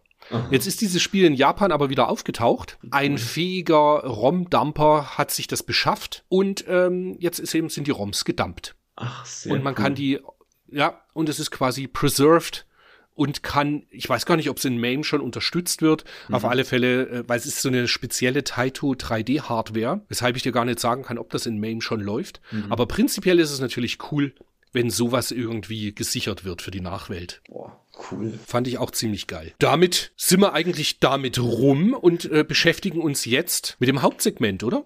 Rückblick in die März-Ausgabe 1994 von Genau. der M-Games. Ja, cool finde ich schon mal, es ist schön ein NBA Jam Cover und deckelt damit eines der beiden Highlights in der Ausgabe. Mit, äh, wobei prinzipiell, ich weiß gar nicht, ob das so ein, das ist so ein Cover, das hätte mich jetzt gar nicht so angemacht am Zeitschriftenkiosk irgendwie. Nee. Maximal das Mega, das Mega, beziehungsweise CDX unten links, das hätte mich angesprochen. Stimmt, ach, das schicke CDX. Ja, kommen wir bestimmt nachher auch gleich noch drauf, oder? Aber was gibt's denn schon mal im News-Teil? Ist, glaube ich, ähm, Im News-Teil da war was ganz ja, Spannendes, hatte ich gesehen. Da gab's äh, auf der Seite 9, also das hatte ich jedenfalls gesehen. Ähm, gut, es gab so ein paar obskure Sachen auf Seite 8, so ein Fitnesstrainer mit irgendwie Mega Drive-Anbindung. Und dann die, die ganzen AT&T Modem-Geschichten fürs, fürs Mega Drive. Aber auf der Seite 9 gab's dann von IRAM, gab's eine kleine News mit, die R-Type-Erfinder ruhen sich im Moment auf ihren Lorbeeren aus. Einzige Neuheit war die Super NES-Version des Automatenerfolgs in die Hand. Statt des R-Type-Raumschiffs bla bla bla. US-Erscheinungsdatum ist der Sommer 94, ein Deutschlandstart ist ungewiss. In der Hand kam aber nie fürs Super Nintendo, wenn ich mich recht entsinne. Nee, weil sie wahrscheinlich irgendwann festgestellt haben, dass sie in der Hand niemals auf Super Nintendo portieren können. In der grafischen Opulenz und was da los ist. Das geht das- ja sogar auf, auf Saturn in die Knie. Es geht auf Saturn und Playstation, das ist ja die absolute Ruckelorgie teilweise. Mhm. Mhm. Da im Übrigen ein kleines Side Note, das japanische in der Hand Aha. gibt, äh, macht Probleme auf japanischen Saturns. Es Ah, gibt okay. äh, ein Saturn-Modell, da bootet das nicht. Ah. Ja, und weiter geht's dann mit der Import Corner, wo ein Nachfolger von Mystical Ninja Starring Goemon vorgestellt wird, und zwar Goemon 2, was zu der Zeit, also ich habe es damals nicht gespielt, gar nicht möglich, weil komplett japanisch. Aber das Coole ist, da gibt's mittlerweile äh, Fan-Translations. Die englische gibt's schon sehr, sehr lang. Und es gab, glaube ich, vor einem Jahr oder so kam sogar eine deutsche Translation dazu raus. Ich gestehe, ich habe es mir nicht angeschaut. Ich weiß aber, dass es extrem cool ist. Und ich habe einmal Goemon 2 kurz angespielt. Das ist aber jetzt auch schon wieder ein Monat oder was her, weil mir das der Matthias, mit dem ich äh, bei nerdpodcast.de auch aufnehme, der ist riesen Mystical Ninja Fan. Und der empfiehlt mir jedes Mal, dass ich mir mindestens die Super Nintendo Teile anschauen soll. Okay. Wird, wird irgendwann nachgeholt. Und mit 86 Prozent, ganz ehrlich, ich denke, ja, das sollte man sich schon mal gegeben haben. Gehört so ein bisschen mit zum Allgemeinwissen. Ja. Dann, was ich mir angeschaut habe noch, ist das Pirates Gold, was auch in der Import Corner gezeigt wird. Und ich war ganz verwirrt. Ich habe gedacht, das gibt's auch in, in Europa. Aber anscheinend ist das nur für Genesis erschienen. Gibt's so Und ist halt, mhm, und ist grandios. Also, Pirates ist halt einfach geil. Und das ist auch auf dem Mega Drive geil. Also auf dem Genesis. ja. Man muss halt viel Zeit investieren. Was ich, was ich witzig fand, war ähm, in der Videogames, um ganz kurz darüber zu springen, in der Videogames ist gleichzeitig zum Modul auch ein Mega-CD-Test drin, aber soweit ich weiß, ist das nie fürs Mega-CD erschienen. Ah, Das ist ja auch lustig. Das fand ich auch witzig. Mhm. War vielleicht mal geplant, aber dann nie rausgekommen. Naja. Ich hab's halt tatsächlich nur angespielt. Es ist halt einfach ein fieser Zeitfresser. Ja, Da kannst du ja Stunden da du halt auch rein versenken. Genau, genau. Aber eigentlich mit, mit mehr Tagesfreizeit wär's so ein Spiel, was ich gerne noch mal in Angriff nehmen würde. Weil das schon einfach sehr geil gemacht ist und gerade auch die Grafik ist halt ein ganzes Stück schöner als auf der NES-Version und dementsprechend, ja, wenn wäre das wahrscheinlich so mein Way to go, um es zu spielen. Dann auch in der Import Corner ist für Super Nintendo das Steel Talons, was ich ja auf dem Mega Drive gar nicht so schlecht fand und das der Wolfgang bis heute nicht versteht, was mich da geritten hat. Keine Ahnung. Ich verstehe es immer noch nicht. Und jetzt für Super Nintendo habe ich es mir nicht angeschaut. Das Ich ist, ähm, ich denke, das wird recht ähnlich sein. Aber jetzt kommt der große Auftritt für den Wolfgang. Großer In der. Import Corner werden 3DO-Spiele vorgestellt. Drei Auf geht's. 3DO-Spiele, genau, oder vier sogar. Ja, einmal das Monster Manor, das war ja damals so ein äh, schöner 3D-Shooter, ähm, auch ein bisschen langsam. Ich hatte es ehrlich gesagt nie, weil es mir nie äh, günstig irgendwie vor die Flinte kam. Aber das Total Eclipse hatte ich und das war damals, das war damals ein echter Hingucker. Saubere Grafik und ähm, ja, eigentlich schon spaßiger, spaßiges Ballern. Das war so ein bisschen so, ja, du bist in einem Schlauch schön geflogen und ihr seht's ja, oder man sieht's ja, das Total Eclipse sieht schön bunt aus, super Effekte und natürlich war auch äh, viel vom Motion Video mit dabei. Also ich fand's damals grandios. Ich habe es jetzt noch mal äh, nachgespielt als Titan Force heißt es, glaube ich, auf dem Nee, Titan Wars für einen Sega Saturn. Auch da ist es noch lustig. Aber ich hatte immer das Gefühl, die, die 3DO-Version sieht ein bisschen sauberer aus von der Grafik her. Ja, Es sieht auf alle Fälle wie ein Spiel aus, was mich vor 30 Jahren extrem beeindruckt hätte, wenn ich es gesehen hätte. ich denke schon. Aber darf irgendwie nicht vergessen, ein Jahr vorher war Star Fox Ja, genau. und, und schau dir mal an, wie das ausschaut. Also jetzt das, das äh, Total Eclipse. Wahnsinn. ja, Irre. Das ist schon wirklich fett. Gerade dieser Screenshot, den sie auf Seite, was ist das für eine Seite dann? 31, 31. wie du da über diesen, über diesen Lava-Level fliegst. das sieht super Das aus. ist ja quasi so, ja, das ist ja so wie Gradius in 3D. ja. Irgendwie. Ja, das, nee, Aber aber, wirklich- so jetzt die, die Wahrnehmung. Also das ist wirklich äh, ein schönes Spiel. Ja, heute wahrscheinlich ein bisschen langweilig, wahrscheinlich, aber cooles Ding damals. Und natürlich auf der Seite 32 dann, das Night Trap vom Mega CD wurde dann auch für das 3DO umgesetzt, natürlich dann in schön bunt. Das war natürlich ein absolutes Highlight, das dann nochmal in, in schön zu spielen. Das habe ich damals im Highscore Games gesehen, weiß ich noch. Und war auch, da habe ich das allererste Mal ein 3DO gesehen und da hatte der für das 3DO auch das Night Trap.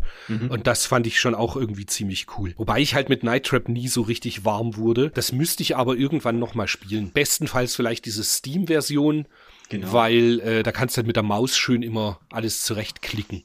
Und jeder Monitor wird die ganze Zeit angezeigt, Ja, was genau. es viel leichter macht. Ja. Das macht es so viel einfacher. Aber das war damals halt wirklich dann so dieses, ja, jetzt ist es wirklich gut. Äh, Es gab ja noch eine 32X-Version damals davon, die war dann, die sah auch okay, also deutlich besser aus als fürs Mega Drive bzw. Mega CD. Aber das hier war damals die, die Version, die man haben wollte.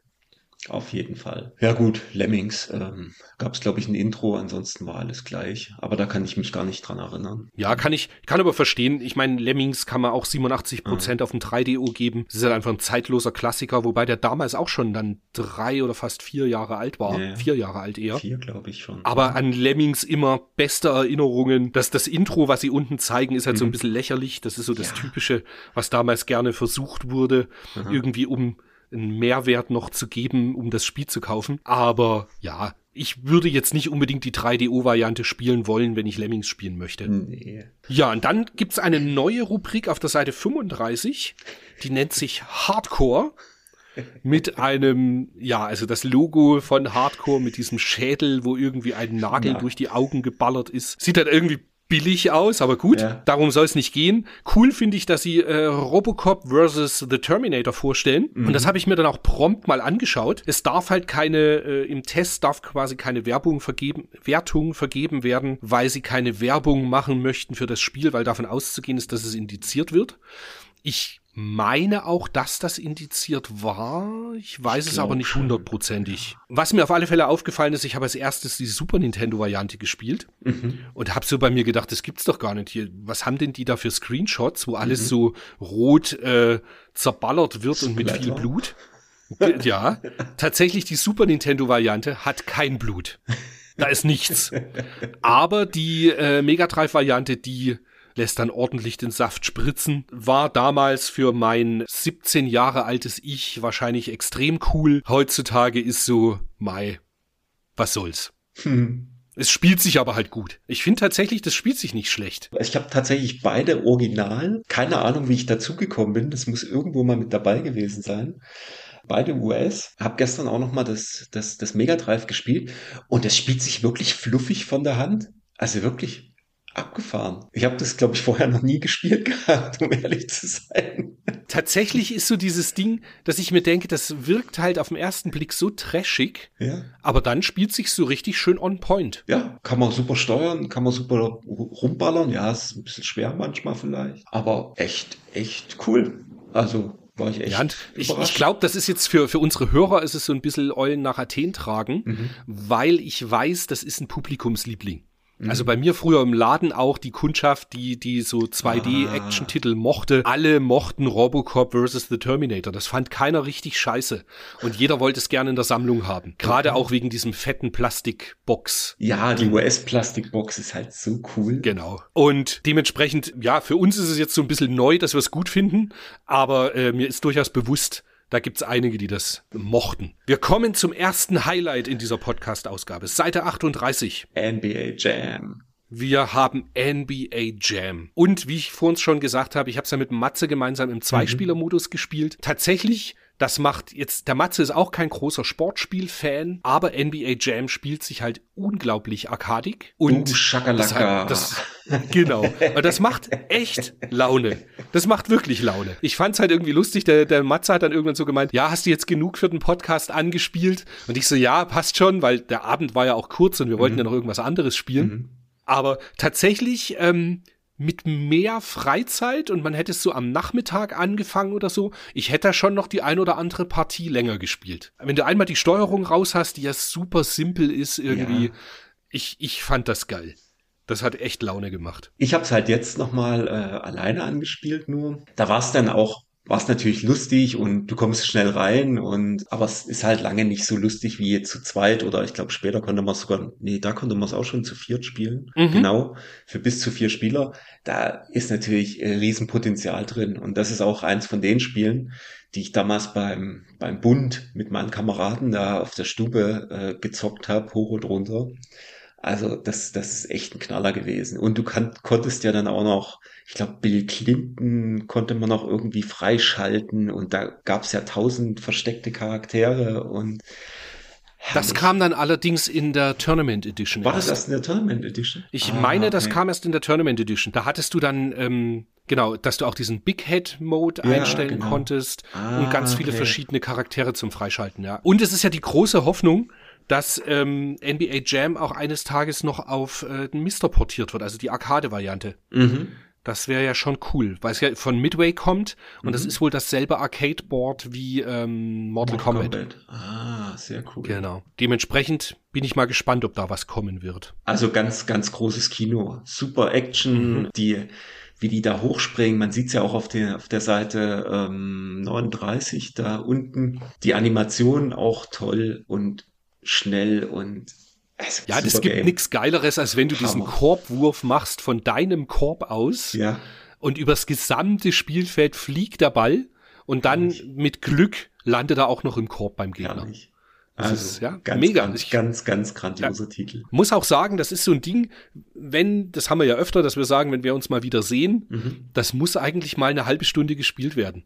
Das Mhm. war einfach, ich habe richtig Spaß gehabt, so voll Spaß in die Backen, wie man so schön sagt. Ja, richtig Partygame. Nachdem diese Ausgabe ja, wie schon angekündigt, nicht ganz so mit Highlights gespickt ist, haben wir jetzt beschlossen, wir benennen nicht mal die Titel, die wir nicht gespielt haben oder nicht vorstellen wollen, sondern wir gehen jetzt einfach mal strikt durchs Heft, sagen die Seitenzahl dazu und reden dann über die Titel, die da halt drin sind. Ähm, sind wir als nächstes auf Seite 42 bei Equinox.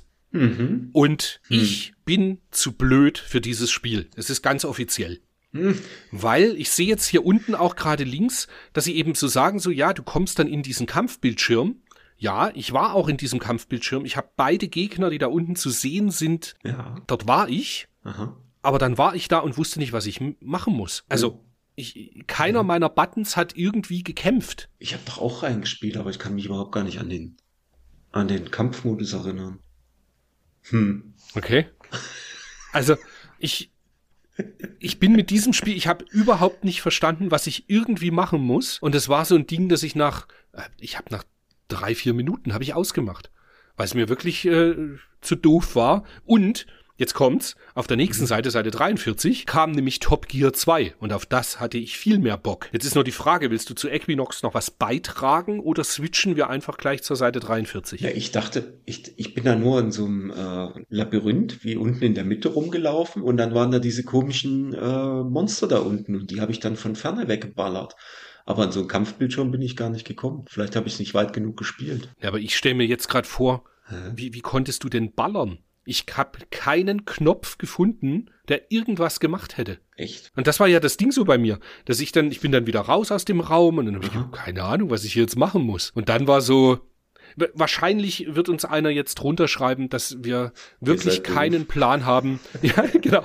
Nee, dass wir wirklich keinen Plan haben und äh, das Equinox voll das Highlight ist. Ich Mhm. hab's schlicht ich geb's zu, ich hab's nicht verstanden. Ich habe einfach nicht gewusst, was ich machen muss. Dementsprechend Seite 43, das war mehr meins. Gas, Gas geben, geben. Kurven fahren, genau. Top, Top Gear 2, Seite 43. Saugeil. Es ist natürlich more of the same. Es ist so wie das erste Top Gear oder auch, ja, ich weiß, andere Entwickler, aber es ist halt ganz ähnlich wie äh, Lotus Challenge. Geiles Spiel. Hat mich Mhm. Also es sofort wieder eine halbe schnell. Stunde bei Laune gehalten. Genau. Mhm. Super schnell, schön, schön spielbar, kommt man super rein. Besonders cool ist auch, wenn er sich dreht. Also wenn du irgendwo aneckst oder so, dann macht er ja nur so ein, so ein, so ein 360-Drehung. Das sieht eigentlich ganz cool aus für die Zeit damals. Und Mhm. ich finde auch, dass äh, es ist nicht so, das bremst nicht so stark ab. Also man kann auch mal irgendwo randongen, ohne dass man gleich irgendwie allerletzter ist. Das fand ich eigentlich ganz cool. Ich habe auch direkt Spaß gehabt und habe so gedacht, ach, Zwei-Spieler-Modus wäre da jetzt auch ziemlich cool. Das äh, hat mir direkt gefallen. Fand ich extrem cool. Ja. Was ich nicht so gut fand, war die Musik. Keine Ahnung, die Musik war irgendwie nur so halbgar. Ja, ist, ist Aber mir ich- jetzt nicht positiv oder negativ hängen geblieben. Von daher ist es per se ja schon mal gut, wenn man nicht, nicht genervt ist von der Mucke. Mucke aus, ich muss einparken. Sonst sehe ich so schlecht. Genau. So, wir sind auf Seite 44 und ich weiß, beim Wolfgang, der baut sich gerade sein Zelt. Ach komm. Es geht um eines seiner absoluten Lieblingsrollenspiele ever, ever, ever. Ja, Leg los. das war wirklich ähm, damals im Sommer 95.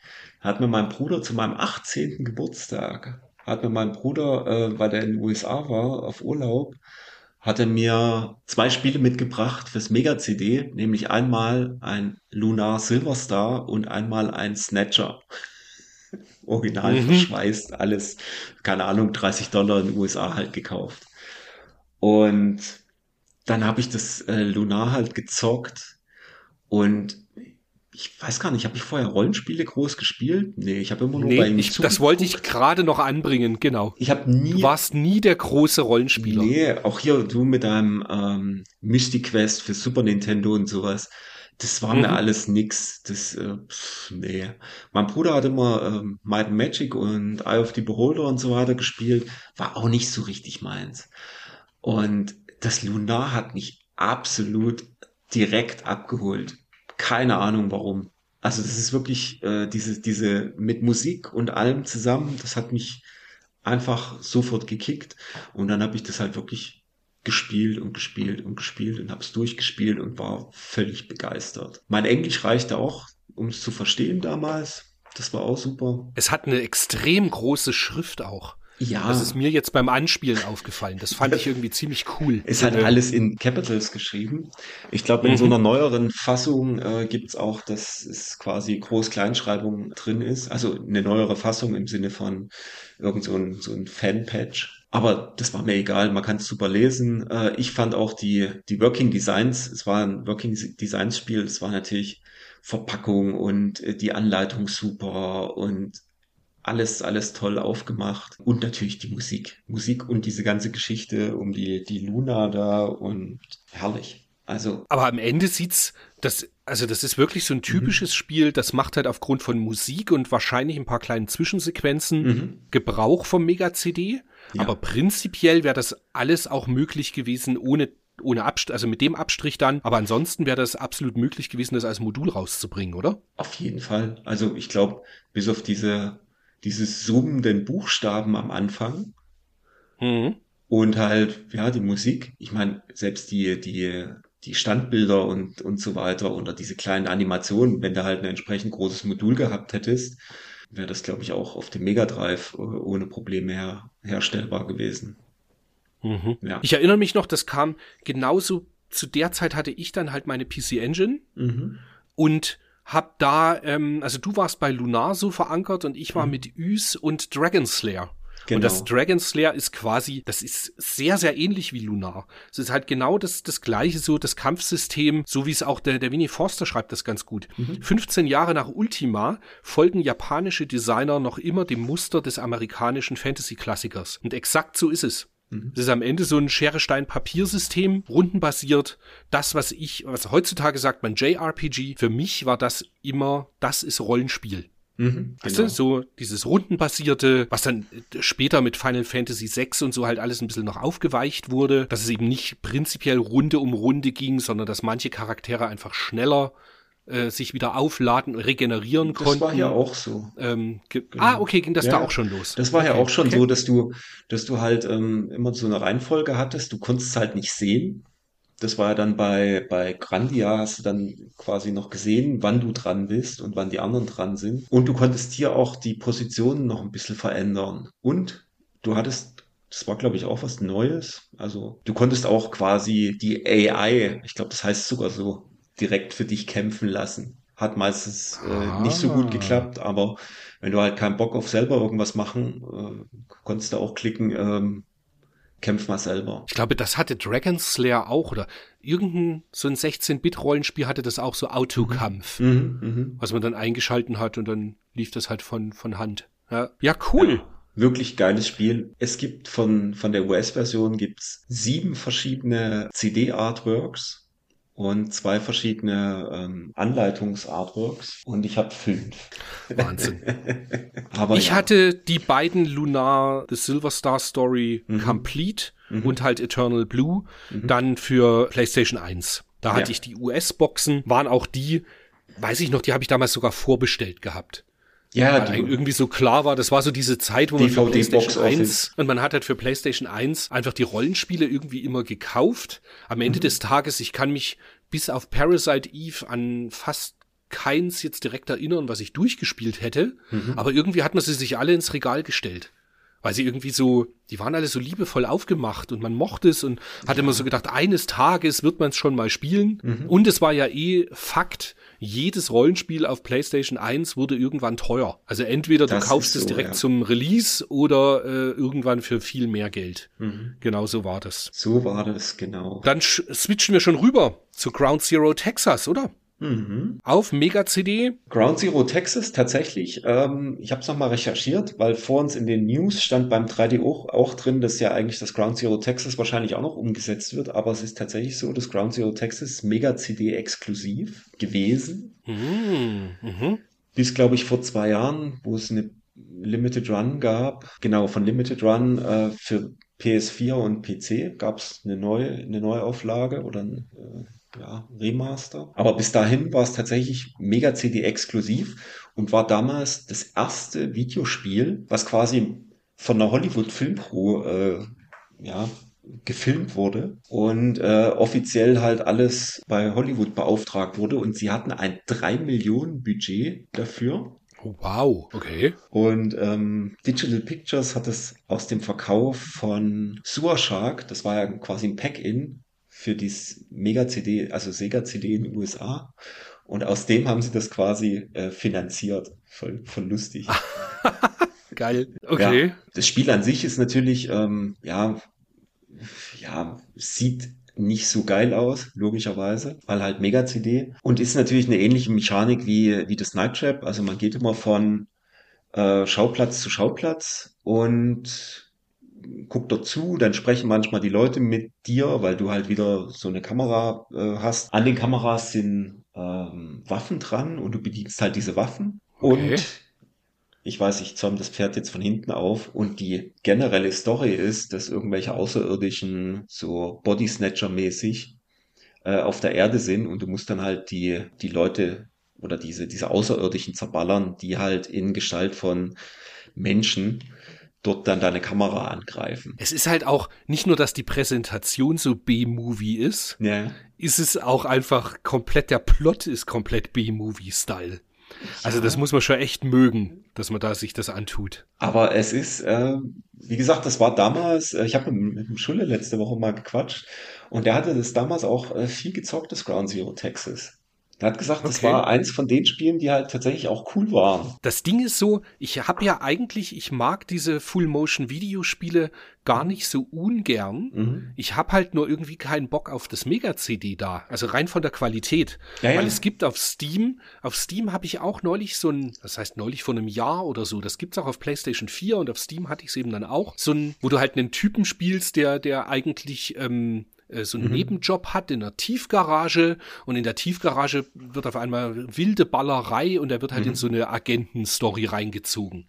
Das Ganze ist aber eben gefilmt richtig schön in Full HD Ja. und eben nach, nach heutigem Standard. Und du musst dann halt ständig Entscheidungen treffen. Und dementsprechend hat das Spiel ewig viel verschiedene Ausgänge auch. Und das ist schon irgendwie geil und das macht Spaß, weil es wie ein interaktiver Film ist. Aber auf Mega-CD heutzutage für mich schwierig. Ja, deswegen. Ähm, ich werde mir, ich werde mir vielleicht mal die PlayStation 4 Version angucken. Mal gucken, ob man das irgendwo kriegt. Weil das würde Das mich jetzt nach, nach schon, äh, bereitet wurde. genau, das würde mich jetzt schon mal interessieren. Also, das hat mich jetzt so ein bisschen draufgebracht. Ich habe jetzt nochmal bei Wikipedia ähm, auch reingeguckt. Und da ist auch einer, äh, da steht, steht drin, ähm, einer von Digital Pictures expressed his displeasure at the technical limitations of the video.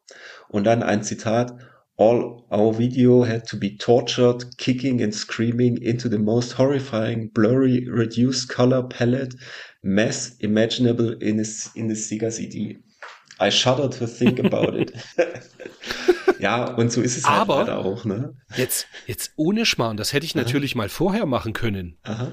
Okay, die, die Steam-Rezensionen, es gibt eine Ground Zero Texas Nuclear Edition. Mhm. Und die Rezensionen gibt's 13 Stück und dann steht da größtenteils negativ. Mhm. Dennoch, wenn ich mir die Videoqualität anschaue, Mhm. das ist was, was ich dann spielen würde. Ja. Siehst du?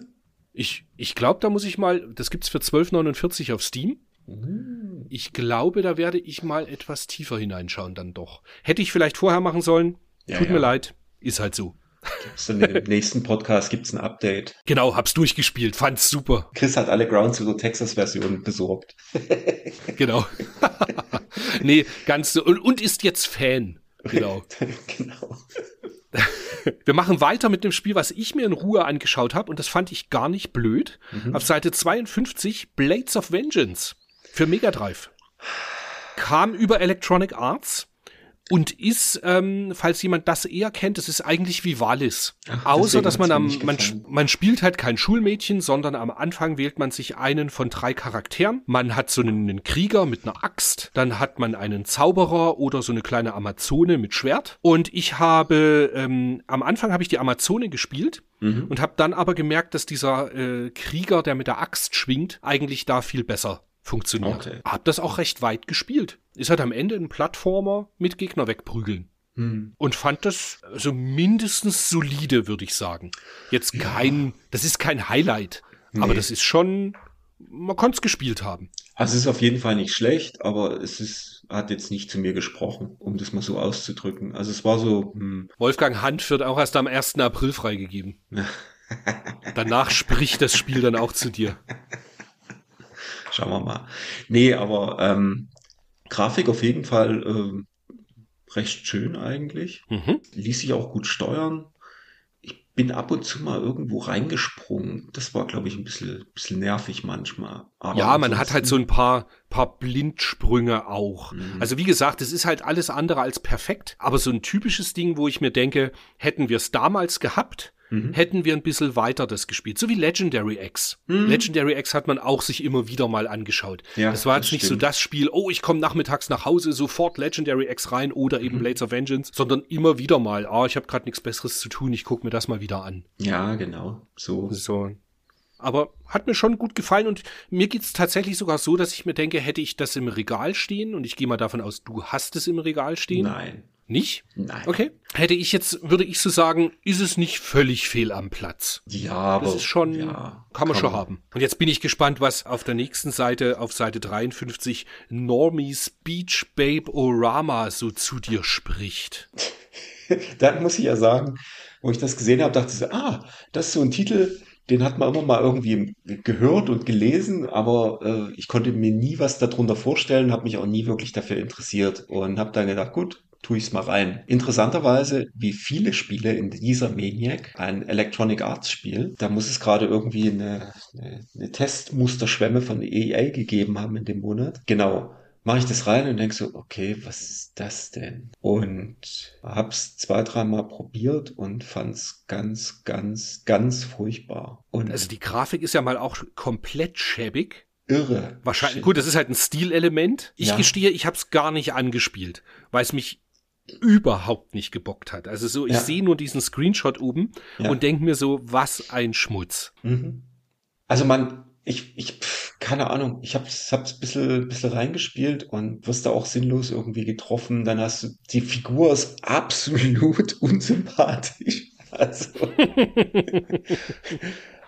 nee, also absolut auch Grütze. Tut mir leid. Naja, dann machen wir ganz schnell und sind auf Seite 55, weil da kommt noch mal ein extrem geiles Yeah. Highlight. Das wurde, glaube ich, in der Videogames schon mal gezeigt und deswegen haben wir das auch auf Twitch schon mal angespielt. Und Dennis war auch ganz begeistert. Ja. Und zwar auf Neo Geo das Spin Master. Ja, Spin Master, allerfeinstes 2D Jump'n'Run beziehungsweise äh, Run and Gun, weil am Ende spielt sich so wie Metal Slug Mhm. mit übertrieben guter Grafik. Wahnsinnig gut. Auch sehr schwer in den späteren Stages. Und wenn ich gerade so den, wenn ich nochmal schaue, das Blades of Vengeance hat eine 68 bekommen und Spin Master eine 72. Mhm. Das, das sehe ich ein bisschen anders. Also Spin Master ist für mich ein ganz klarer über 80er Kandidat.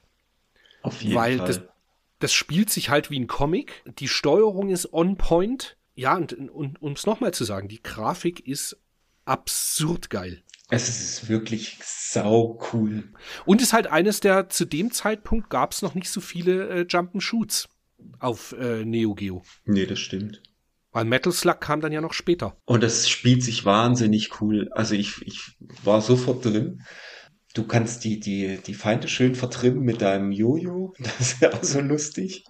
Dann gibt's diese ganzen Extrawaffen, was du noch kriegen kannst. Also, Und es hat halt das Geile so, klar, es ist eine Arcade-Umsetzung, beziehungsweise halt ein Arcade-Original. mhm. Bedeutet, äh, ist natürlich oftmals schon ein ganz schöner Coin-Feeder, aber man wird immer besser. Es ist so ein typisches Memorize-Ding. Man muss einfach lernen, wo kommen welche Gegner und dann, wie funktioniert welcher Endgegner. Und dann kann man absolut auch durchkommen. Ich glaube, ich war in der vierten Stage oder so und dann waren meine Leben erst aus. Also man Mhm. muss nicht die, nicht permanent äh, äh, irgendwie Geld nachschütten oder Coins. ja, das ging relativ gut. Leider im Original heutzutage unbezahlbar. Unbezahlbar. Und der Ingo äh, schreibt ja auch, das Spiel ist so kurz, dass eifrige Naturen schon nach einer halben Stunde vor dem letzten Gegner stehen. Und dafür über 300 Mark ausgeben? Ich glaube, da, ich, da, da, bei den Neo Geo Sachen spielt halt oft auch der Preis äh, in der Spielspaßwertung eine Rolle. Leider. Mm, okay, ja. Ja. Ja. Aber rein den Spielspaß gesehen, legendär. Super, Mit super zwei Spiel. Spieler-Modus auch. Das ist halt auch cool. Man kann es schön zu zweit spielen. Und habe ich schon die tolle Grafik erwähnt? Super Grafik, super Grafik, Ja. genau. Das ist echt ein Wahnsinn. Kommen wir zum nicht so schönen Grafik, aber 3D und auf Mega Drive. Genau. Seite 58, das äh, trashige Skitchin. Auch von Electronic Auch von Arts. Electronic Arts. Ja, genau. Und es ist natürlich ähm, eine Road Rash Abklatsch, wenn du es so willst. Mhm. Also es auf erinnert mich schon extrem an, an Road Rash und auf Rollerblades. Ähm, was ich gut fand, war eigentlich, die Grafik war relativ flott. Also ich hatte ein bisschen das Gefühl, es wären weniger rucklig als äh, Road Rash, aber ich habe es nicht so richtig verstanden. Gut, Also, bin ich nicht der Einzige. Es, es, ich lief da so vor mich hin und es passierte nicht richtig, aber ich habe mich wahrscheinlich auch nicht an irgendwelche Autos dran gehängt, was ich hätte machen sollen. Es war dann unterm Strich ziemlich langweilig, fand ich's. Hat mich. Ich habe erstmal, so richtig bei mir war das. Lustige, mein, mein A-Button war mit Dauerfeuer noch belegt. Vom Spiel, was ich vorher gespielt habe. Und dann ging irgendwie nix voran und ich hatte keine Ahnung, was da los ist, bis ich das geschnallt hatte dann. Was mir richtig irgendwie auf den Sender ging, aber Aha. das ist halt auch wieder so Old Man Yells at Cloud. Aha. Dieses, das Design, das schreit halt so nach 1993, 94er Design. Aha. So, äh, MTV, wir sind auch Ja, so ja, ja, cool, ja. yeah, yeah. Bah, ein nerviger Scheiß. Ja. Ja, also Skitchin, da ich die 71 Prozent, ich habe das, nee, keine Ahnung. Ich hätte das eher in die Trash-Rubrik gepackt. Hm. Aber kann auch dem geschuldet sein, dass wir uns halt nicht lange genug damit beschäftigt haben. Ja. Aber gut. Da werden uns dann die Hörer zurechtweisen. Ja, apropos zurechtweisen, wir kommen mal wieder auf einen Release zu Jurassic Park. Auf Seite 60 diesmal für Mega-CD. Und es hat mich ja etwas völlig anderes äh, überraschend dann erwartet, als was ich tatsächlich gedacht habe. Ich habe gedacht, es ist einfach das normale Jurassic Park, wie man es von äh, Mega CD, äh, von Mega Drive kennt und einfach typisch Mega CD aufbereitet, CD Soundtrack und äh, 2D Plattform ganz normal und Filmszenen. Aber nein, es ist ein Point-and-Click-Adventure. Ja. Was es jetzt nicht unbedingt besser macht, weil Nee. ich da kein Fan von bin. Aber wahrscheinlich gibt's Leute, die das dann auch mochten. Mein Genau. Fall war es halt schlicht nicht. Und es ist eins von den wenigen ähm, Mega-CD-Spielen, die ähm, auch noch in andere Sprachen übersetzt wurden als Englisch. Da gibt es auch eine deutsche Version von, mit deutschen Texten komplett. Ah, okay. So wie für, ich Okay. glaube, was war es noch? Genau, äh, Tomcat Alley weiß ich noch. Da gibt es eine deutsche, französische und spanische Version, soweit ich weiß. Hiervon gibt es auch noch Französisch und Spanisch. Weiß nicht genau, aber Deutsch auf jeden Fall. Aber ist halt auch halt so, so myst-mäßig. Also du klickst irgendwo an und dann läufst du einen Schritt und dann wird eine Full-Motion-Sequenz eingespielt. Und das hat mir ganz gut gefallen. Das, sah Das fand ich halt irgendwie aus. ganz cool. Genau, genau. Wobei am Anfang der Weg vom Strand irgendwie zu diesem Parkeingang, da habe ich so gedacht, wie haben sie das jetzt gefilmt? Sind sie einfach irgendwo aufs Feld gegangen, auf dem Feldweg und haben einfach mal drei Sekunden gefilmt? Es sah so aus wie im Bayerischen, wenn du irgendwo einfach übers Feld latschst. Du meinst, du meinst hier bei mir hinterm Haus. so ungefähr. Es hat mich extrem daran erinnert, wo ich so gedacht habe, ja, da hast du so nebenbei schnell deine Kamera laufen lassen am Handy ähm, und fertig war, war dieser Ja, kleine in Weg. etwa, die, die Aufnahmequalität ist auch in etwa so, wie damals die Aufnahmequalität von Handys war. Ja, ungefähr. Wo, wobei, das, das ist jetzt eigentlich schon fast die Frage, gab es 94 Handys, die eine Kamerafunktion nein, hatten? Nee, gell? Nein, nein, nein. Weil das kam dann erst 99 so. Ich sag also mal, zehn Jahre später vielleicht war die Kameraqualität Mm, ja. so ungefähr. Also ich kann mich an Mhm. meine, an meine erste, diese, diese äh, Siemens-Handys da, die irgendwie auf 150 mal irgendwas mit zehn Farben oder sowas hatten. Das war so Mhm. ungefähr so der Style. Das war aber erst so um die 2000 rum. Ah, Naja. okay, okay. Ja. Ein bisschen hin. Ähm, ich habe mich ein bisschen rumge rumgeklickt da, bin auch da oben ins Besucherzentrum reingegangen. Also ich meine, offensichtlich haben die es auch nicht so weit gespielt hier, wenn ich die äh, Fotos so angucke. Ja, aber hat Stimmt, jetzt wo du sagst, die beiden, die beiden Bilder, die man unten sieht und das, Ja. was man oben sieht, Ja, das sind exakt die, die man in den ersten fünf Minuten bekommt. geil, ne? Kommen wir noch zu einem Spiel, wo exakt beim Mega CD das so gemacht wurde, äh, wie wir vorher gesagt hatten. Es wurde, es ist einfach exakt das gleiche Spiel wie auf Mega Drive, nur Filmszene noch dazu geschnitten. Wir sind auf Seite 65 beim Cliffhanger. Der Cliffhanger, genau. Ähm, du hast fast recht. Also Mhm. ich habe es mal kurz eingesp- angespielt und äh, ich glaube, alle paar Minuten kommen da wirklich Filmeinspieler. Ich glaube, unterm Strich ist da wahrscheinlich der ganze Film einfach zwischen den Levels äh, mit drin. Es gibt das, der, dieser, dieser Lawinen-Level, der ja schon der Killer Mhm. war auf dem Modul, ist auch der Killer auf dem Mega-CD, ist aber dort tatsächlich eine 3D-Sequenz, so äh, wie dort der Screenshot zu sehen ist. Und das ist aber auch das Einzige, was, glaube ich, von der CD, abgesehen von Film und Musik, was anders ist. Ansonsten haargenau dasselbe, unfassbar nerviges Spiel. Wie, ja. wie gesagt, ich bleib dabei. Sony hat damals diese Spiele rausgebracht, um den Boden zu ebnen, Mhm. das, äh, um die Konkurrenz zu schwächen, bevor die PlayStation 1 rauskam. Das kann schon sein. Ich, Das kann schon sein. nee, das ist natürlich äh, totaler Aluhut, weil das bringt ja überhaupt nichts. Ich meine, die bringen Spiele raus noch und nöcher, ähm, die sich dann nicht verkaufen. Ich meine, Ja, das ist ist ja doch auch super. Quatsch. Eine schlechte Reputation für Mega-CD und alles will keiner mehr. Ja. Hm. Nee, aber Cliffhanger übel, wirklich Ja. übelster Müll. Ja. Aber wir wollen ja diesen Podcast äh, na, noch, noch lange nicht beenden, aber wir wollen auf einer sehr positiven Note zumindest die Maniac beenden. Mhm. Wir springen mal noch auf die Seite 75. Mhm. Da wird in der Handheld Corner nämlich einer meiner absoluten Lieblinge zumindest schon mal gezeigt, dass er erscheinen soll. Und zwar Donkey Kong. Was gerne auch Donkey Kong 94 genannt wird. Mhm. Das ist das, äh, ich habe das erst ganz spät für mich entdeckt, weil die, die ersten drei Stages sind so wie das Original Donkey Kong. Also du kletterst am Hochhaus hoch aus Mario und äh, rettest die Prinzessin und ähm, genau, und dann denkt man halt, das ist das ganze Spiel. Aber nein, wenn man das Stück durch hat, öffnet sich ein wirklich sehr, sehr gutes Puzzlespiel. Was eben so ist, wie schon vor unserem Eingang erwähnt, dass ich das für GBA gerade spiele, wo du als Mario durch Level hüpfst, den Schlüssel finden musst, damit ein Schloss öffnest, damit in die nächste Stage kommst. Großartig. Und das äh, hatte halt seinen Anfang im Donkey Kong 94.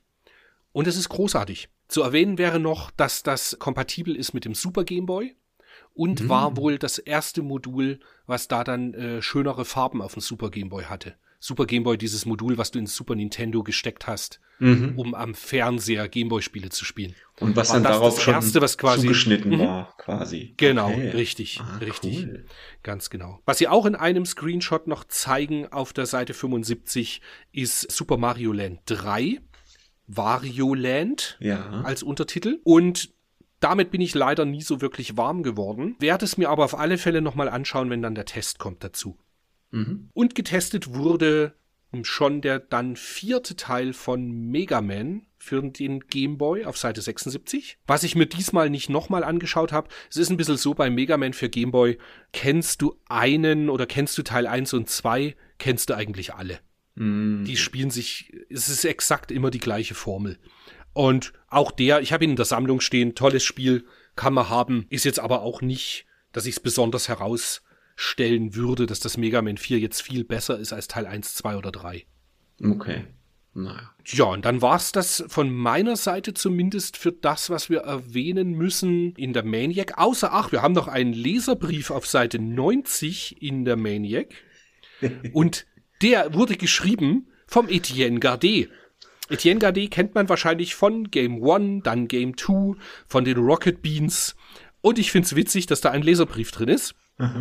Und er steigt exakt so ein in diesen Leserbrief, wie man den Etienne kennt. Ja. Also der, der war Ich also schon gelesen vor und musste 30, so vor 30 Jahren so. Es ist an der Zeit, dass euer Magazin mal kritisiert wird. Eure Bewertungen sind zu hart und oft, zum Beispiel bei Sonic und Aladdin für das Mega Drive, ist die Kritik unberechtigt. Außerdem fehlen in euren Bewertungskästen die Angaben zu Spielegenre, Schwierigkeitsgrad und Anzahl der Levels, sowie die Bezugsquelle des Musters und die Angabe, ob eine Umsetzung geplant ist. Spart euch die Bilderseite des Inhaltsverzeichnisses und lasst die Leseprobe weg. Dafür könnt ihr die Mailseite erweitern. Etienne Gardet. Und mir denkt, Alter, was ist, was ist da los? Also entweder sie haben den, den Brief gekürzt, aber naja, einmal mit der Tür ins Haus. Herrlich. So ist er 30 Jahre später auch noch. Und nicht falsch verstehen, ich, ich mag den Eddie eigentlich ganz gern, weil Krampi Ede ist, Herrlich. zuweilen hat er Parallelen mit mir. Wobei ich diese Parallelen so live nicht rauslasse. Da muss man mich dann schon besser kennen. Ja. Jedenfalls. Das habe ich, das habe ich früher gesagt im Laden. Aha. Wenn ich da hinter meinem Tresen stand und ich irgendwas so richtig zum Kotzen fand, mhm. hatte ich einen Kunden, der hat dann immer so gemeint, das ist so wie, als ob du, wie so ein Priester, der auf seiner Kanzel steht und seine Hasspredigt hält. hat Gott sei Dank nie irgendjemand aufgenommen. Bloß gut. Bloß, Bloß gut. gut, aber echt, aber echt. Ja, und damit sind wir in der Maniac durch, oder? Ja. Und ich würde aber sagen, wir switchen noch mal ganz kurz rüber in die Videogames mhm. und schauen da, in, ja, ein paar Kleinigkeiten haben wir ja rausgesucht, weil der Wolfgang ist ja großer Jaguar-Fan, mhm. wie wir wissen. Das kommt aber erst und, als zweites, oder? Mhm. ja, ja, wir sind als erstes immer mal auf der Seite 30 und da ist, also wir sind in der Videogames März 1994 und da ist ein äh, PlayStation damals noch genannt PSX Special PS drin. Minus X, genau. Mhm. Und da ist halt ein Screenshot, zwar von, von der Arcade-Version noch von Ridge Racer, und das hat uns halt damals schlicht mhm. weggeblasen. Die Bilder waren der Hammer. Und heutzutage mhm. ist es so, immer wenn ich Ridge Racer-Fotos sehe, so wie hier, habe ich diesen, diesen Soundtrack im Kopf, der mir dann mhm. nicht mehr rausgeht, dieser stampfende Techno. Mhm. Und das Krasse ist aber auch, wenn du das erste Ridge Racer nochmal spielst, mhm. und, und eigentlich, ich habe ja richtig erst angefangen mit Rage Racer, mhm. und Rage Racer spielt sich halt um Welten besser. Ja. Rein das ganze Driftverhalten. Das mhm. Driften bei Ridge Racer, man, man muss halt, das muss man halt wirklich mit sie ansprechen, dass das ja, ja. ordentlich funktioniert. Und du, und du kannst es nur in der Außenperspektive spielen. Mhm. Also ansonsten Stimmt geht geht es gar nicht, der erste. Aber mhm. gut. Aber ich kann mir halt, also damals, wenn du gelesen hast, 350.000 Polygone pro Sekunde und du warst äh, Virtual Racing gewohnt, mhm. ja, da ist es halt, ja, bist davon geflogen. Mhm. Krass. Die PlayStation 1, das, also da freue ich mich schon drauf, was wir da alles an Titeln, wobei gerade die Anfangszeit bei der PlayStation 1 war schon auch hart. Da kam schon auch viel Schrott. Da kam viel Schrott, da kam aber auch hatten. geile Sachen raus. Ja. ja, klar, ja klar, ja klar. Also dementsprechend, da freue ich mich schon sehr drauf, wenn das kommt. Ja. Dann noch ganz schnell Seite 40, oder? Jaguar. Jaguar Warp genau. Zone mit Raiden. Alles Spiele, die ich damals, wo ich so gedacht habe, oh, die würde ich gerne mal spielen. Und äh, Kumpel hatte ja dann den, den Jaguar. Ich habe den ja später erst gehabt, wo er für 100 Mark verramscht wurde. Aber das waren so Spiele, die wollte ich alle mal sehen. Gutes Raiden, war ich jetzt gar nicht so heiß drauf, aber das ähm, Trevor McFarlane Crash, Crash Cans Galaxy, das wollte ich immer spielen und ich habe es bis zum heutigen Tag noch nie gespielt. Komm, Weil's wiederhol noch, mal den Titel. Das hast du, das hast du so schön gemacht. Mach noch mal. Nee. nee, das ist Cascade ein, das Galaxy. Ist ein, so. Das ist ein, ist ein fieser Zungenbrecher, finde ich, für, für deutsche Stimmbänder. Ja. Ähm, ja, das, das Riden hat mich nie gebockt auf dem Jaguar, weil ich einfach die, die PC Engine Variante hatte. Mhm. Da hatte ich ja die Super CD-Version. Dann die, die, gab ja auch auf Mega Drive und PlayStation halt schlechte Umsetzungen. Ja. Äh, Mega Drive und Mega Drive und Super Nintendo. Mhm. Und dann die Umsetzung auf PlayStation war ja richtig geil. Ja. Die kam aber ja dann einfach weit später. Ja, ja.